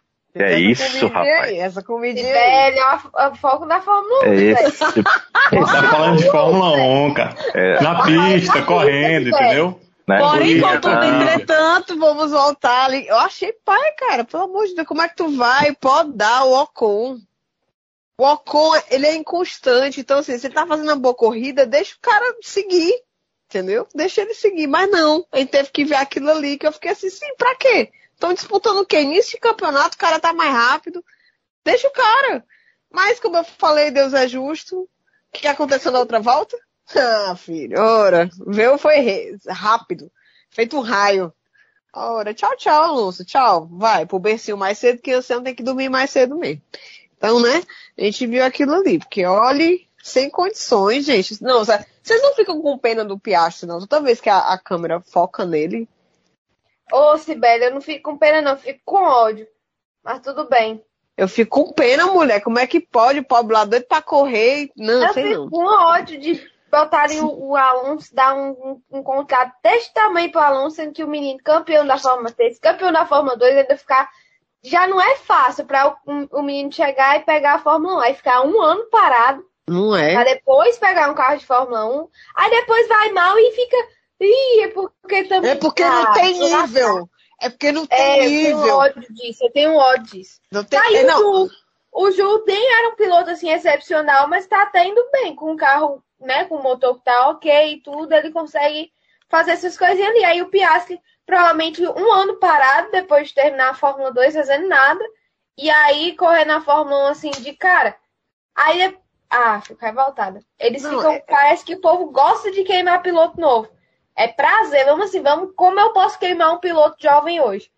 Fico revoltada. E as perspectivas não são nada boas, né? Assim, quando você vai olhar. Eu tô falando isso do, do, é, é, é, do, do, do Piastri, porque, por exemplo, o que eu mais recebi esse final de semana foi mensagem dizendo: é, esse teu Mickey aí, esse teu Mickey não é piloto para Fórmula 1, não. Não tem o um nível da Fórmula 1, não. Foi o que eu mais recebi. Tipo assim, o cara passa uma temporada inteira com um carro que não anda quando ele tem a oportunidade de pegar um carrinho melhor, tá se adaptando tudo mais, chega a mesma coisa. Aí, aí tu falou do Piastre, do, do, campeão, por onde passa, vai ficar parado um ano, aí quando pegar no carrinho de Fórmula 1, vai ter gente que vai abrir a boca para dizer que o cara, campeão da base, não tem nível para estar na Fórmula 1. Então, né? Pra que, que ele fez categoria de base, então? Pra nada? Pra se amostrar? Ah, pelo amor de Deus. Falei, tô leve. Aí, desabafo, né? Sibeli. desabafo, né? Desabafo. Foi um momento de desabafo de defensores dos pilotos de base. Não é não? Falando em piloto de base, quem salvou um cadinho foi o Norris, né? Conseguiu aí. pontuou, pontuou. Deus é justo, como diria a Sibeli. Deus sabe Graças como, tá? Assim, Ricardo deu ruim, né? Porque além de, de da temporada não precisava ser ruim, ele tem que ser zicado do carro parar de funcionar de uma hora para outra. Mas o menino é. todo, né, sabe? Pois é. Mandou bem, conseguiu um sétimo lugar, as duras penas, é bem verdade, mas conseguiu, o importante é pontos, né? É, a gente teve muita gente ainda criticando a realização da corrida, né? Primeiro, porque a gente teve um super embrólio na classificação no sábado, na, na pós sexta-feira, né? A gente teve um atentado. A, a Aranco, que é a empresa, uma das patrocinadoras, ou a patrocinadora master né, da Fórmula 1, que é uma empresa da Arábia Saudita, que também patrocina a Aston Martin. Tivemos um ataque a uma refinaria da empresa. É, O ataque ocorreu a cerca de 10 quilômetros lá da pista de Jeddah. A gente teve um embrólio na, na sexta-feira, uma reunião que se estendeu aí à madrugada lá em Jeddah, terminou por volta das três da manhã, onde se alguns pilotos se manifestaram contra a realização da, da programação do final de semana do GP, ou seja, contra a corrida, contra a classificação, acharam inseguro, enfim. É, pelo menos foi o que se informou por parte da imprensa que acompanhava, né? Muitos, alguns portais é, euro, europeus falaram, né, a respeito de que alguns pilotos haviam se manifestado contra a realização da, da corrida, justamente por essa questão envolvendo esse atentado terrorista. Enfim, a programação posteriormente acabou sendo mantida, né? Como vocês bem sabem, tivemos a corrida. Tivemos problemas semelhantes ao do ano passado em relação à pista, especialmente aí Fórmula 2 e também na Fórmula 1 no sábado a gente teve um acidente muito forte do Mick Schumacher, que inclusive gerou aí um prejuízo bacana, né? 4 milhões de, de, de dólares aí de, de prejuízo. Espero que Ferrari paga. Espero, espero que a Haas tenha seguro, viu? Como me perguntou hoje o Caio Costa. Porque senão, meu amigo, o prejuízo medonho. Mas enfim, o, Mick precisou ser levado para o hospital, né? Por conta do, da, do acidente. E muitos pilotos continuam ainda a criticar a questão da segurança da pista. É uma pista que realmente é perigosa. Eu acho que podemos afirmar que é a pista mais perigosa da, da temporada em relação a acidentes, né? A, a, a gravidade de acidentes. Enfim. E a gente sabe que é uma pista que eu, pelo menos, tenho a opinião particular de que não deveria estar no, no calendário da Fórmula 1. Que só está porque envolve-se muito, muito dinheiro assim como outras pistas que estão na temporada da Fórmula 1, estão lá porque estão colocando dinheiro na categoria. A gente bem sabe disso. Mas enfim, é, queria tocar nesse assunto com vocês, pessoal, rapidinho, vocês darem as opiniões em relação a essas críticas. Vocês acham justas? Acha que a turma está exagerando? Ou é isso mesmo? Acha que não, de, de fato, nem sequer deveria ocorrer a, a, a prova de, de Jeddah? Enfim, como é que vocês acompanharam isso tudo? Eu vou falar logo, eu vou falar logo, vou, vou procurar ser rápido, certo? É, eu, eu acho assim, que quando envolve é, a saúde, né? Quando envolve risco de, de morte de, de, de piloto, ou mesmo de. Podia ser um engenheiro, podia ser qualquer um outro membro, eu acho que a, a Fórmula 1 tem que tomar muito cuidado com isso. Não tinha um campo de força em torno do, do autódromo. É, e poderia acontecer alguma coisa, né? O, o, local que você falou lá na Aranco era muito próximo uh, várias fotos, vários vídeos mostraram o, o, local, né? Mostraram a proximidade, mostraram a fumaça. Então, eu acho que a Fórmula 1 tem que tomar mais é, cuidado com esse tipo de situação. É, eu não, não sou é, desses que é, dizem o seguinte, ó. É, não, a Fórmula 1 não deve ir para países X, Y, Z, K. Eu acho que cada situação deve ser vista pela situação em si. Por exemplo, na Rússia, a Fórmula 1 rapidamente definiu que não iria, era uma situação que não poderia realmente. Correto.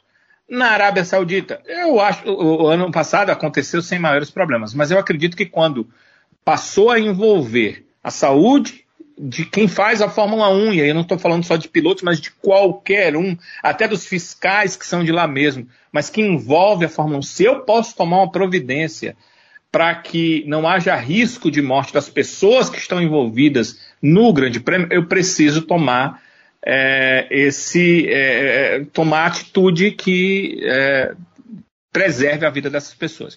É esse o meu pensamento. Não houve nada, não aconteceu nada. A Fórmula 1 disse que tinha é, as informações que nós não temos, que só os pilotos e, e os chefes de equipe tiveram do porquê que o GP seria realizado e o porquê que não iria acontecer nada, mas eu uh, não acredito totalmente, sabe? Eu fico achando que foi muito mais pela questão financeira e fico com receio de que se isso se repetir em outros lugares, a coisa não acabe bem. Acho que a Fórmula 1 tem que pensar um pouco mais nisso.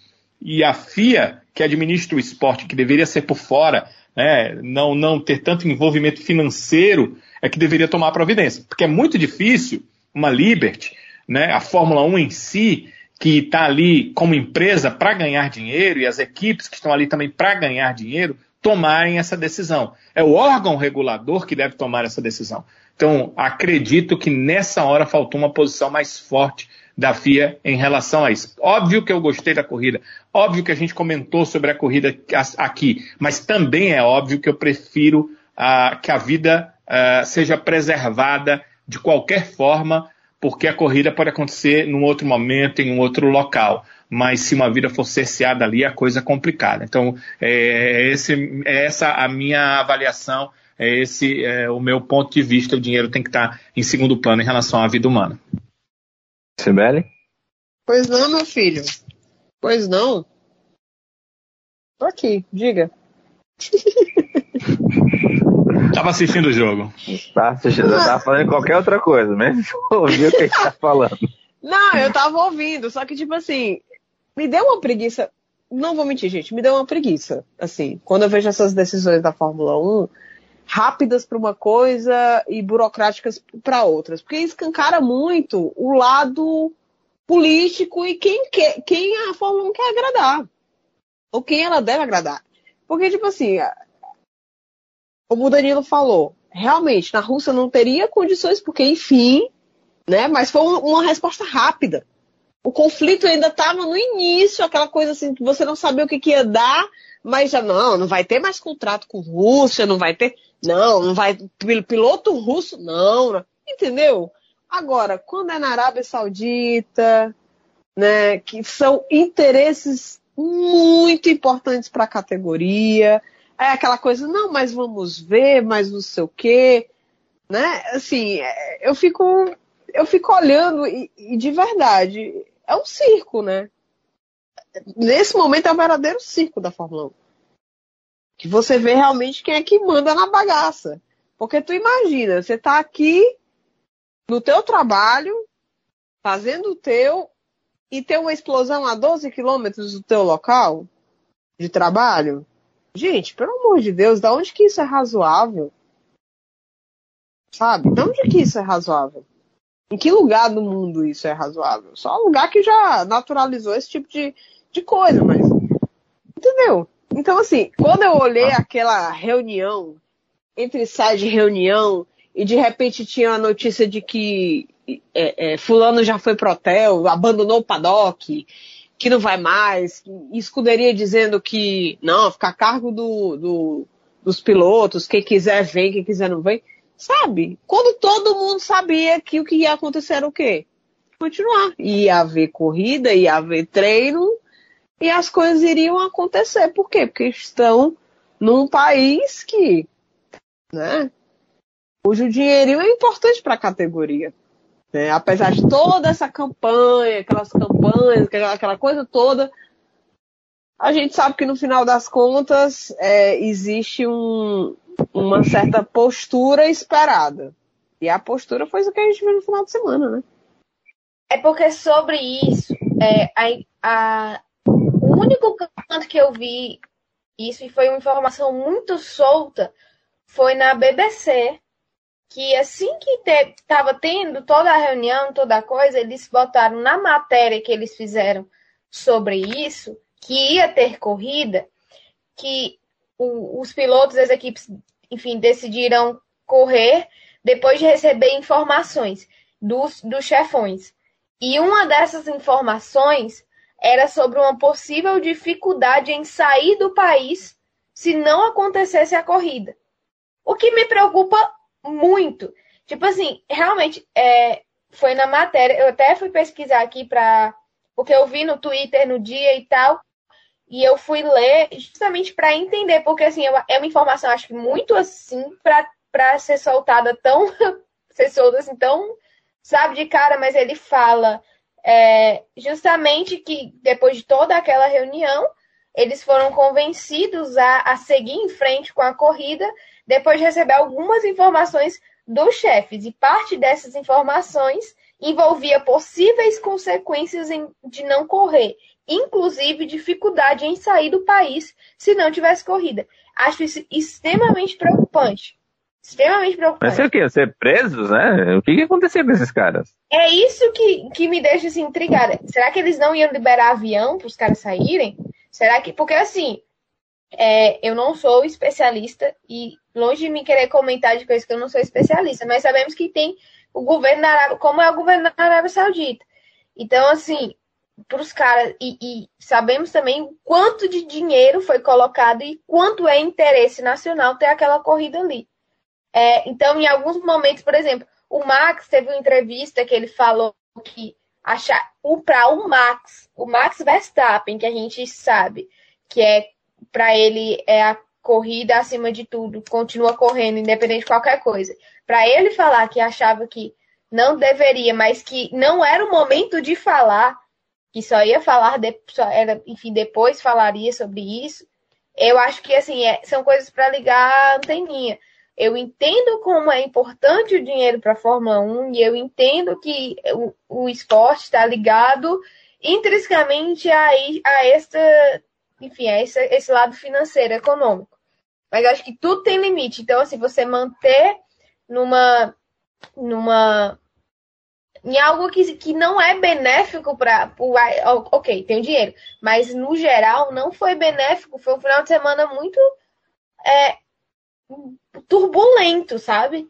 Teve em determinado momento, antes da corrida acontecer, que todo mundo tava tipo assim, cara, eu só quero que acabe logo, eu só quero que passe, eu quero que não aconteça nenhuma tragédia, nem externa vindo algum, alguma coisa, como os ataques que estavam tendo perto, como na pista, né? Enfim, teve o acidente do, do Mickey, graças a Deus por, pela toda a tecnologia, segurança e investimento tá que fizeram. Meu coração assim, foi na boca e voltou, cara. É, não, aquele acidente do Mickey, assim, eu fiquei angustiada, porque você fica assim, eles estão com essa política que eu acho certo, de não ficar mostrando o local do acidente enquanto não se tem real noção do que aconteceu. Porque depois daquele acidente do Grosjean, eu achei um show de horrores na a geração de imagens e a transmissão. Porque a gente não tinha noção do que tinha acontecido com o Grosjean exatamente, não sabia da gravidade, obviamente sabia da gravidade, porque enfim, aquilo ali era óbvio, mas a gente não tinha exatamente noção de como estava e era mostrando direto, direto, direto, e, e, e aquela angústia de saber se ele está bem realmente. E assim, no Mickey foi pro, foi pro outro lado, porque esse acidente eles simplesmente cortaram, eles não mostravam nada, não mostravam nada. Então foi dando aquela angústia assim, meu Deus do céu, o que, que aconteceu com o menino? Não tinha informação, não mostrava se ele tinha saído do carro exatamente. Então foi assim. Enfim, é, toda essa questão, acho que esse GP foi, foi muito legal a corrida. Eu, acho, eu gostei da corrida no final das contas. Graças a Deus não tivemos nenhum problema sério durante a corrida de batida, de acidente, nem nada. De, da corrida mesmo, né? Enfim, teve a do Mick. Mas acho que foi muito turbulento, realmente, o final de semana completo dando um, um desgaste, eu acho que, que isso gera um desgaste dos pilotos, porque eu tenho certeza, ninguém vai querer trabalhar, como a Sibeli falou, se você no seu local de trabalho tivesse tendo um ataque assim perto, ninguém quer continuar trabalhando.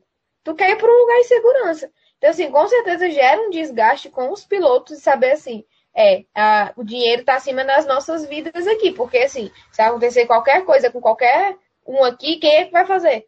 Depois vai só lamentar. A Fórmula 1 vai soltar fazer uma linda homenagem e vai ficar por isso mesmo. Então, assim, acho que é, é tem tudo tem limite. E botar o dinheiro acima da, da, da saúde, da, da vida de pilotos e do, de próprios engenheiros e toda a galera que trabalha, porque é muita gente, a gente fala dos pilotos, é porque quem está ali na frente, mas é muita gente envolvida é, no, no, na execução, na, em toda essa, essa questão. Enfim, tudo que acontece dentro do, do, do autódromo é muita gente envolvida, então tá botando em risco a vida de muitas pessoas, inclusive quem tá indo para assistir. Então, assim, acho que é, é muito questionável as atitudes da FIA nestes, nestes momentos. É, como a Sibeli falou, muito fácil, e, por exemplo, da Rússia, e era financeiramente bom para eles tirar, porque ia ter um patrocinador, então a gente tira aqui. Mas se tá pendendo, tem a segurança dos pilotos, mas tá, o dinheiro pende mais alto, fala mais alto, então a gente vai sempre para esse lado. Acho que é muito perigoso, tem que realmente rever algumas certas coisas, certos limites que acho que estão sendo ultrapassados. É, meu povo, algo mais a acrescentar a respeito do GP da Arábia Saudita ou podemos ir para a nossa votação? Bora para a votação, macho. Então, bora lá. Começando sempre com o lesado e a vinheta.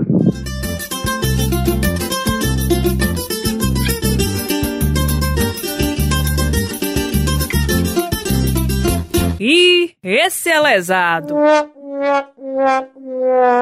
Começando então com o lesado, a escolha aqui do Matheus Landim, de volta aqui na nossa votação.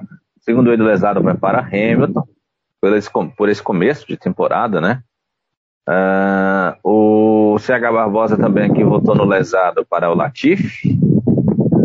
O lesado do Tadeu Alves vai para a dupla da Williams, tanto Latifi quanto o Albon. Latifi batendo sozinho e o Albon é, querendo defender a posição onde não dava. Causou uma bandeira amarela na penúltima volta da corrida. É, o Albon foi otimista, né, o Tadeu? O Adalto Júnior escolheu aqui o Hamilton, é, para ele foi o lesado da corrida, com uma menção desonrosa aqui para o Latifi. O Luiz Ferreira, hoje eu não esqueci não, tá Luiz? E registrado seu voto. O lesado aqui do Luiz vai justamente também para o Hamilton. Segundo ele, final de semana bizonho. É, com aqui uma observação para o Ricardo. Segundo ele, Ricardo precisa ir no Vaticano para se benzer. É, amigo, dou até ideia melhor. Ele vir aqui, como eu disse, em Juazeiro do Norte, pegar a bênção do Padim. Padim Cis, que dá certo. Ô, ô Sibeli, seu lesado. Macho.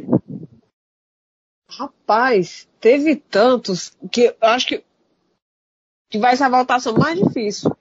Eu colocaria nos carros da Aston, porque simplesmente eu não lembrei que eles estavam correndo. Simples assim. Sumiu, desapareceu. Coloco Aston. Aston Martin para mim como um todo, tanto no treino quanto na corrida, eu fiquei, vale me Deus, cadê esse povo? Porque o Feto não, não, participou, né? Novamente, só vai voltar na Austrália. Aí beleza, ok, mas e aí? Ele vai voltar pensando. Ele vai voltar pensando, meu Deus, eu preciso voltar mesmo com essa carroça pois é, aí. Mas, pelo amor de Deus, que eu fiquei assim, vale cadê esses carros, meu povo? Nada. Vou na Aston. Tá certo, então. Flavinho, o seu voto? Ô, Sávio, eu acho. Eu pensei, gente, em voltar no Hamilton, mas eu fiquei com tanta pena que eu não consigo. Eu não sei exatamente o que deu de errado para ele, mas a saída dele no Q1 achei dramática. Foi assim, eu literalmente eu fiquei cinco minutos de boca aberta olhando pra TV, assim, sem acreditar sem acreditar completamente. Depois não consegui uma mistura de. Não consegui exatamente a, gol de alguém. Porque só tem gol quando eu tô falando, aí eu me desconcentro. Não sei se foi gol do Brasil ou da Bolívia. Mulher, pelo amor de Deus. Então vamos gravar esse podcast, jogo do Ceará, pelo amor de Deus. Amém. Brasil, Richardson. Richardson de novo? Uau. De novo. É isso aí. Então, assim, Dia 5, dia 5, bora gravar, vai. Eita, já é sul-americano, né? Tô, tô, achando que ele tava impedido, né? Deixa eu ver aqui. Ixi. Não, tava não, tava não, tava não. a, a, certo, jogada, então. a, jogada, veio da direita, aí o jogador que foi marcar o primeiro toque ficou lá. aí deu condição. Informa órgãos parafusos. É isso. Continuando minha linha de raciocínio, então acho, acho que tudo deu errado pro Hamilton. Vou dar uma menção desonrosa para ele e para Mercedes, porque eu acho que tem muito de da Mercedes de, enfim, tá tudo ruim. Apesar do Russell ter feito uma corrida ok. É... Mas eu vou pro Latifi. Gente, eu acho que o Mazepin. Te, teve algum forma... treino que ele não bateu? Teve? Exato, eu ia falar isso, Danilo. O Latifi conseguiu bater em todas as possibilidades que ele teve de bater.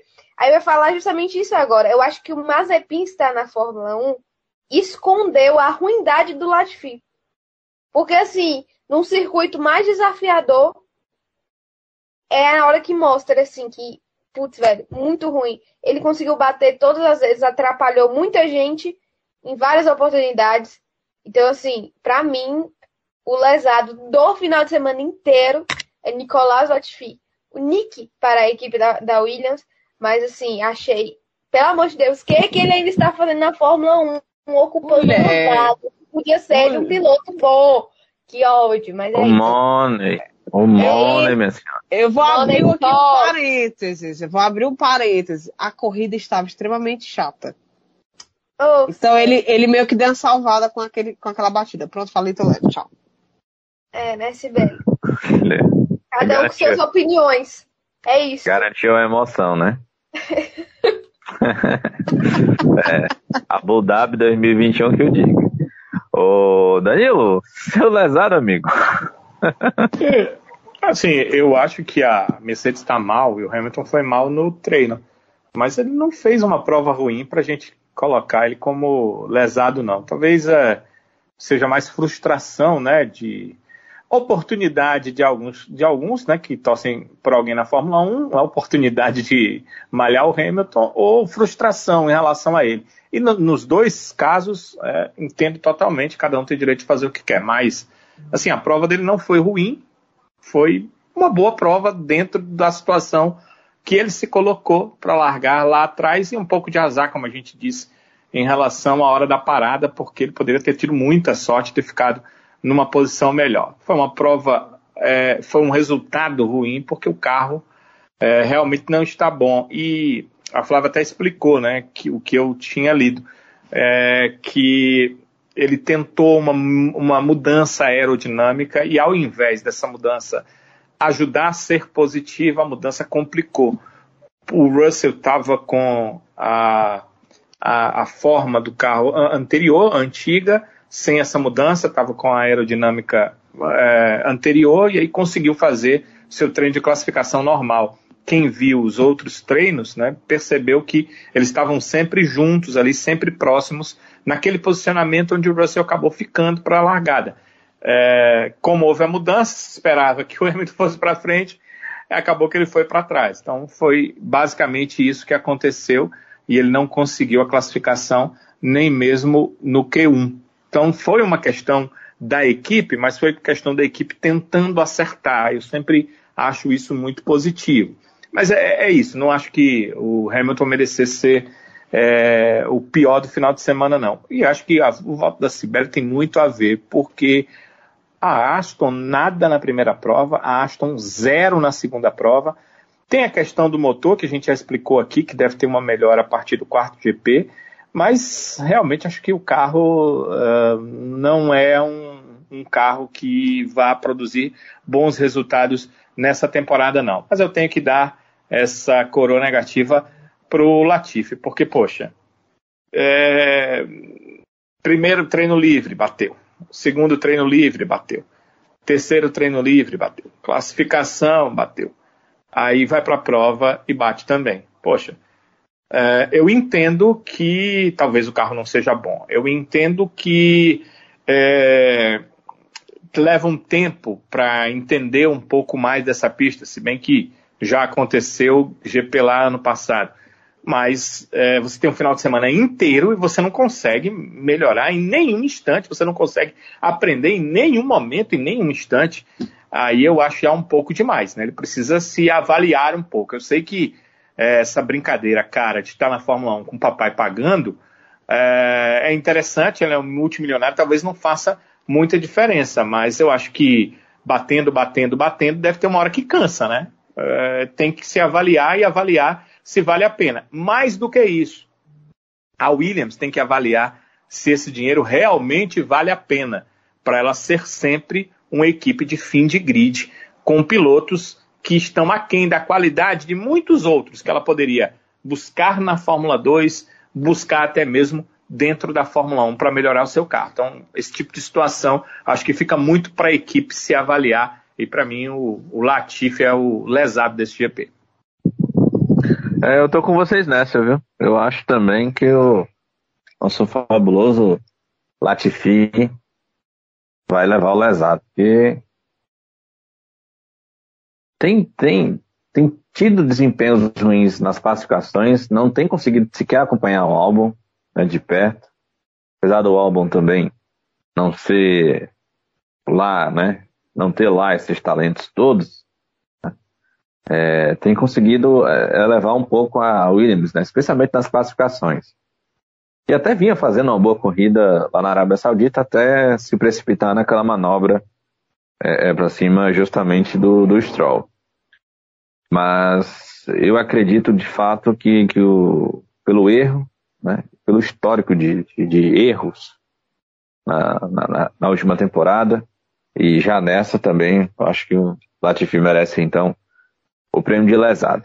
E com isso ele leva, então, prêmio de lesado do GP da Arábia Saudita. Vamos lá à escolha do nosso avexado com a vinheta. Se garante muito, mas se garante, se garante, se garante, mas. Eita, que esse é avexado. Antes de ir aqui pro avexado, só dizer que terminou. Terminou lá na Bolívia. Brasil 4, Bolívia 0. Lá na altitude, importante. Resultado né, difícil de ser conquistado, é sempre muito difícil jogar lá na altitude. A seleção brasileira lá do Tite conseguiu então esse bom resultado. Seleção que já estava classificada para a Copa, né? Agora fecha aí a eliminatória com chave de ouro, metendo aí um bom 4 a 0 para cima da difícil Bolívia lá na altitude. O Matheus Landim voltou aqui na fechado para o Max, por ter conseguido superar o Leclerc. É... O CH Barbosa também voltou aqui na fechado para Verstappen, assim também como o Tadeu Alves. O Adalto também votou no Max e o Luiz também votou no Max. Então, o voto da galera, por unanimidade, Max Verstappen. Sibeli, seu avexado também vai pro Max? Vai, macho, vai pro Max.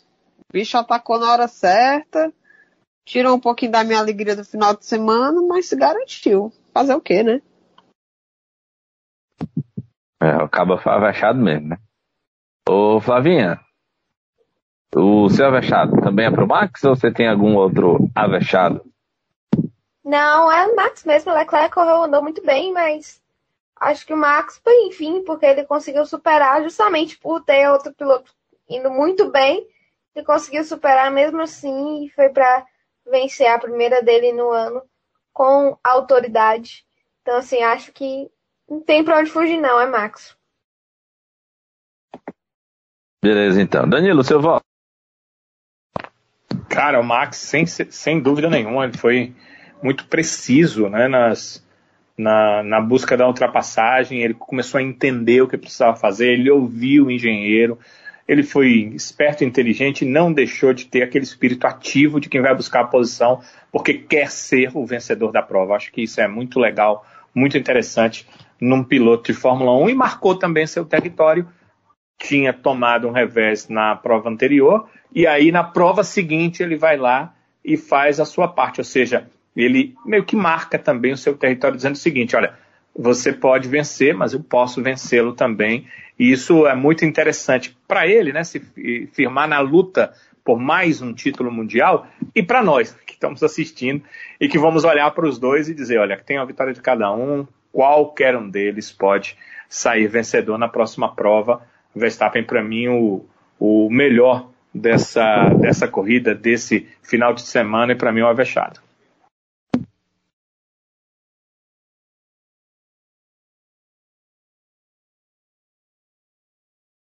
É isso, acho que não há outro nome a se escolher de fato, senão o Max, pela corrida que fez, por ter administrado a prova como administrou, pela disputa que teve com o Leclerc e, e conseguir obter o êxito da vitória nessa corrida. Né? Eu acho que fala por si próprio por ele ser merecedor, então, do título de avexado do GP da Arábia Saudita. Antes da gente encerrar, só passar rapidinho aqui o Mundial de Pilotos. Leclerc segue na liderança após duas etapas com 45 pontos. Carlos Sainz segundo, com 33 pontos, para a alegria aqui da Cibele. Verstappen terceiro com 25. George Russell com 22 pontos, quarto colocado. Lewis Hamilton, quinto colocado com 16 pontos. Esteban com é, o sexto com 14. Sérgio Pérez com 12 é o sétimo. Magnussen também com 12 é o oitavo, Bottas com 8 nono e Lando Norris com 6 pontinhos é o décimo colocado. Mundial de Construtores, Ferrari na liderança com 78 pontos, Mercedes segundo colocada com 38, Red Bull com 37, já na cola, Alpine em quarta posição com 16, Haas quinta colocada com 12, Alfa Romeo com 9, Alfa Tauri com 8, é, oitava posição, McLaren com seis pontos. A única equipe que não pontuou até agora, adivinhem, senhoras e senhores, Aston Martin. Não marcou um pontinho nessas duas provas da temporada. É isso, minha gente. Lembrando que próxima corrida agora, na Austrália, daqui a duas semanas, nós vamos matar a saudade de acordar de madrugada ou de não dormir esperando por corrida da Fórmula 1. Vocês estavam com saudade, meu povo, de acordar, de fazer isso e dormir tarde ou dormir e acordar duas horas da. É. Pois é. Saudade, saudade não, né? É uma palavra muito forte. É, Qual a data mesmo da Austrália? Qual a data mesmo da Austrália? A Austrália. É, dois finais de semana. Ufa. 27 de março, viu? É. Peraí, Opa, agora? Não, perdão. Né? Eu buguei aqui. É não, 10 de abril, 10 de abril. 10 de abril, 10 de abril. Ah, ufa, menino. Tem uma curiosidade para fechar o programa. 8, 9, é 10. Vocês falaram, vocês falaram aí da, do, do GP na madrugada, né? Que é o da Austrália. É boatos que hum. o GP de Las Vegas, que vamos ter, né? Hum. Seja no sábado. Hum? Por quê? Porque se for no domingo, que no caso seria no final da tarde ou à noite, seria madrugada na Europa, na madrugada de domingo para segunda.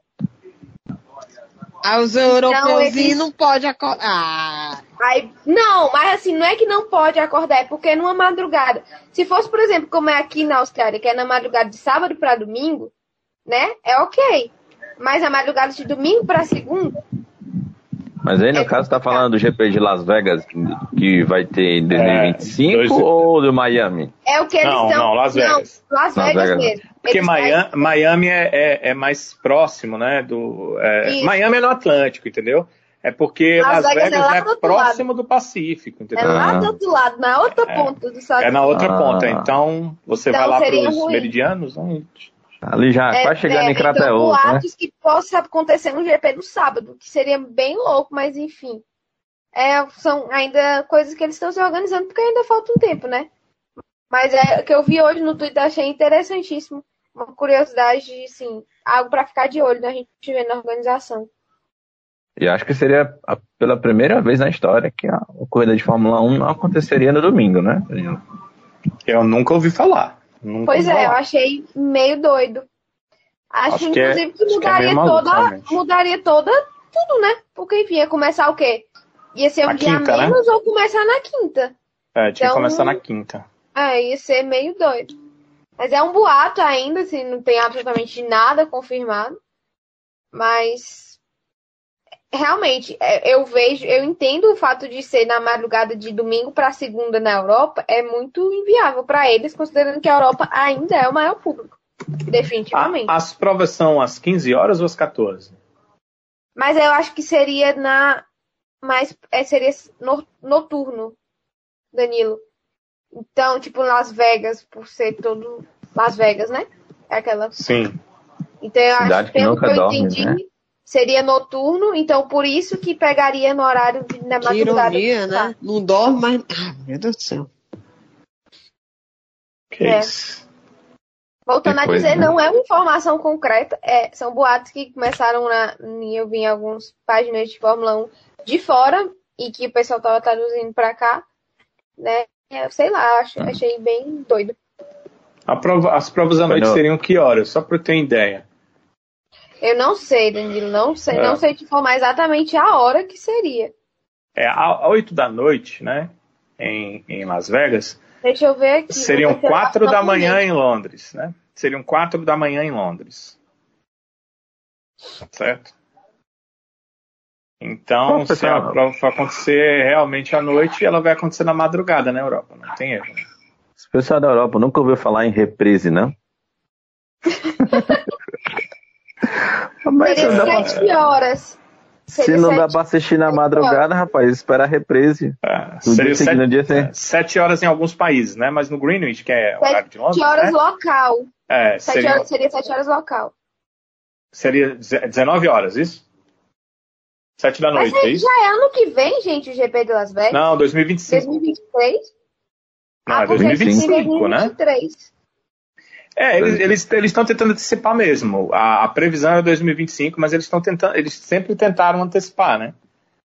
Eu não ah. sei, não sei o que é que vai ser. Mas realmente, se for sete da noite, Flávia, serão três horas em Londres. Eles têm que entender é. o seguinte: e o Japão, que todas as provas são na madrugada? Tem que, né? Mas é público, né? Hum? Aí é público. Ah. Eu, eu entendo é. isso. Eu também acho uma grande bobagem. Pai, se não dá pra assistir no domingo, assistir na segunda na reprise, rapaz.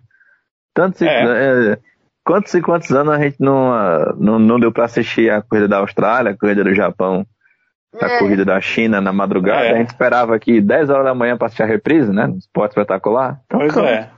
E ainda metade da corrida, 15 minutos o VT velho. Eles nunca se preocuparam com a gente né, na Europa, né? Pois é, então pronto. Não tem motivo pra briga. É isso aí. Vamos ficar de olho. Porque assim, parece que já querem ter o quanto antes, né? Esse. É. É há muito tempo que a Liberty namora com três corridas lá nos Estados Unidos, né? Agora parece Exatamente. que vai. É, parece que sim, e são dois locais, né? Além do Grande Prêmio de Austin, que já tinha, né? O Texas realmente apaixonado por, por velocidade é, além do GP de Austin, são dois locais assim é, icônicos para os Estados Unidos, né? Miami, uhum. né? Que é a casa é, de daquela entrada ali de, de, dos países latino-americanos, né? É a casa da América Latina dentro dos Estados Unidos. É, quem já teve um parente que foi ou quem teve a oportunidade de ir lá sabe que se você falar espanhol, você normalmente é, pode interagir ali sem o inglês. E Las Vegas é um, é um, um, outro, é um outro nível, né? um outro local icônico nos Estados Unidos que lá estão os cassinos. É, tem muita cara ali de, de da Fórmula 1, tem é, um pouco de Mônaco embutido. Eu ia falar né? isso, tem muito é, de Mônaco. Exato. É uma vibe bem parecida. Exato, bem parecida. Eu nunca entendi, na verdade, porque que a Fórmula 1 não deu muito certo ali. Mas é dá, dá para ter um entendimento, porque é, é, é questão muito europeu, né? Ele não queria americanizar o esporte, ele não achava isso. Também nunca foi muito investir dinheiro para isso, né? Ele nunca fez é, é, nada para tirar algum tutu do bolso. E quando eu digo tirar um tutu do bolso, não é tirar de verdade, é só ganhar um pouquinho menos, mas para ele era o fim do mundo, não poderia acontecer isso, né? Então a Liberty tem muito mais essa, essa veia de olhar o geral do esporte. Ela vê o dinheiro lá na frente, enquanto o Eccleston queria, se possível, que o dinheiro fosse pago no ano passado. Né? Então tem essa diferença aí. E eu olho com bons olhos, eu vejo né, com bons olhos essa, essa. Não americanização do esporte, porque eu não vejo uma americanização do esporte em si, mas ter mais provas nos Estados Unidos, que é um país gigante, um país continente, e um país onde rola muito dinheiro, né? É, tem até um, um, dado, sabe, de que é, os americanos viram mais a Fórmula 1 do que a Fórmula Indy no último final de semana, né? O que foi uma coisa de chamar atenção, porque não tem um piloto americano brigando na Fórmula 1 por absolutamente nada, não tem piloto americano na Fórmula 1. Então é uma situação que você vê que o esporte vai mudando e vai agradando um pouco mais os americanos. É isso. Lembrando que o que acontece em Vegas fica em Vegas. Nesse caso não, porque vai para o mundo inteiro, né? É verdade. Mas há coisas Que, que serão escondidas? Serão escusas? Que, que, serão, né? Que naturalmente acontecerão lá e ficarão por lá. Tô achando Isso, imagina. Tô, imagina que... um cabaré que não vai ser, hein? Pelo amor de Deus. eu tô achando é que o sábio vai pra esse GP, viu? Ixi, ó, comprometendo Ele animou. Eita, menino. Tu Rapaz, pode Danilo. ir, sábio. Tu pode Danilo. Ir. Mas nem que eu, não, nem que eu quisesse. Vou te mandar uns pacotes aí do Urb. Não, mande. Tá até barato. Vai ser mesmo que nada. Tá até barato. 1.700 reais, rapaz. E de volta com o hotel. Que beleza. Não é não? Aí. Alguém souber de pacote pra Sula, viu? Se Manda quiser, um recado, galera. Se, se, é, se ela quiser também patrocinar a gente, também tá legal. Não tem problema não. Ah, não, com certeza. Isso é, estamos inteiramente abertos a negociar, é. conversa. E, e disponíveis, né? Disponíveis. Trocamos em passagens aéreas e pacotes é. também, né? É, e Pix. Pra equipe toda ver a Fórmula 1. É, um Isso, interessante, é. né, cara? Especialmente Pix. Ah, Pix, né? Pix é Pix, né? Pix é Pix. É, é isso, minha gente. Vamos embora, meu povo?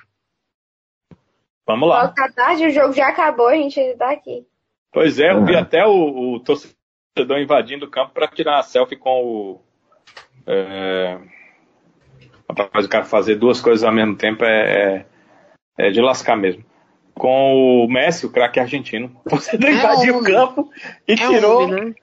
E tirou. Foi, e tirou selfie com ele, ele já sem camisa no campo. Que beleza, hein?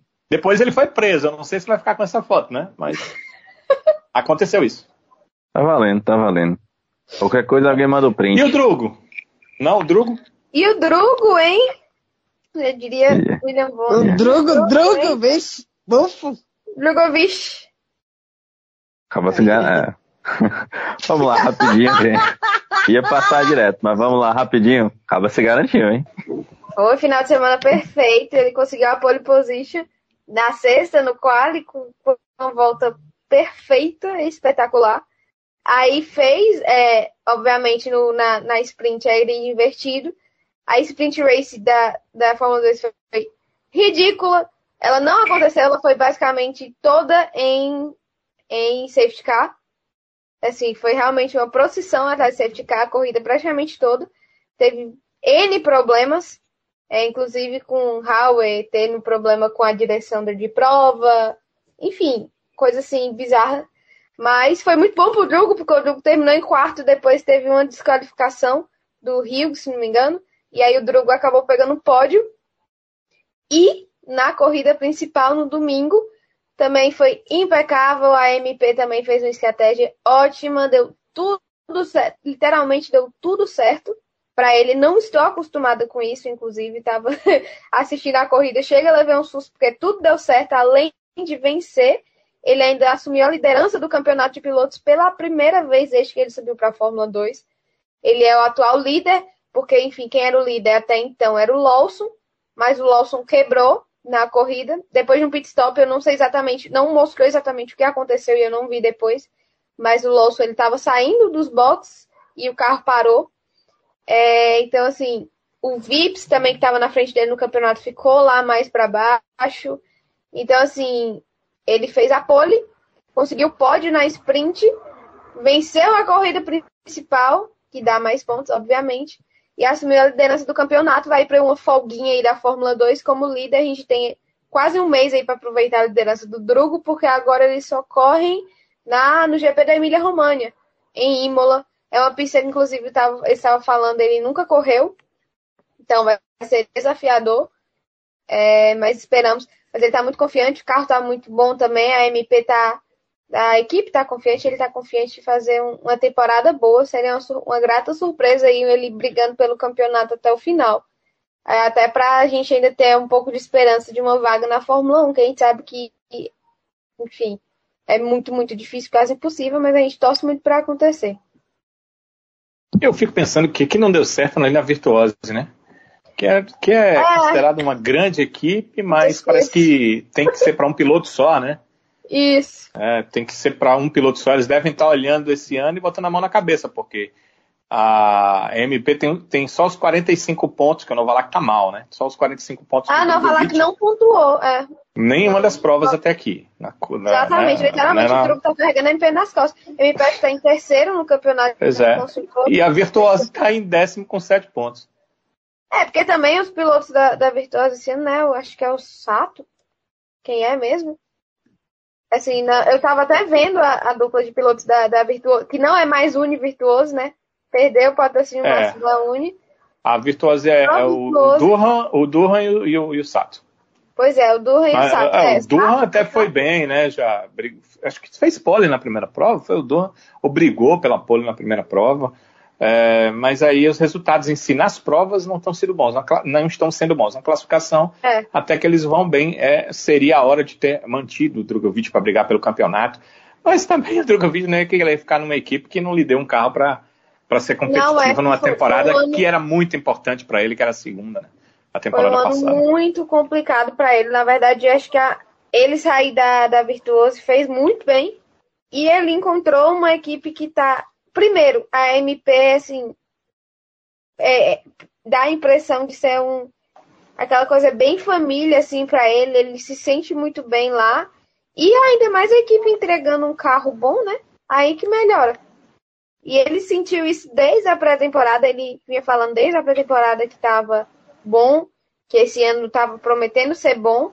E assim, apesar da primeira etapa não ter sido das melhores, né? Não foi assim ele, enfim, deu algo, a gente teve expectativa no quali, aí ele acabou não indo tão bem no quali, aí largou de primeiro na sprint, mas largou muito mal. na largada, ele teve problemas, o, o volante deu problema e o, os botões não funcionaram, ele não conseguiu botar embreagem, enfim.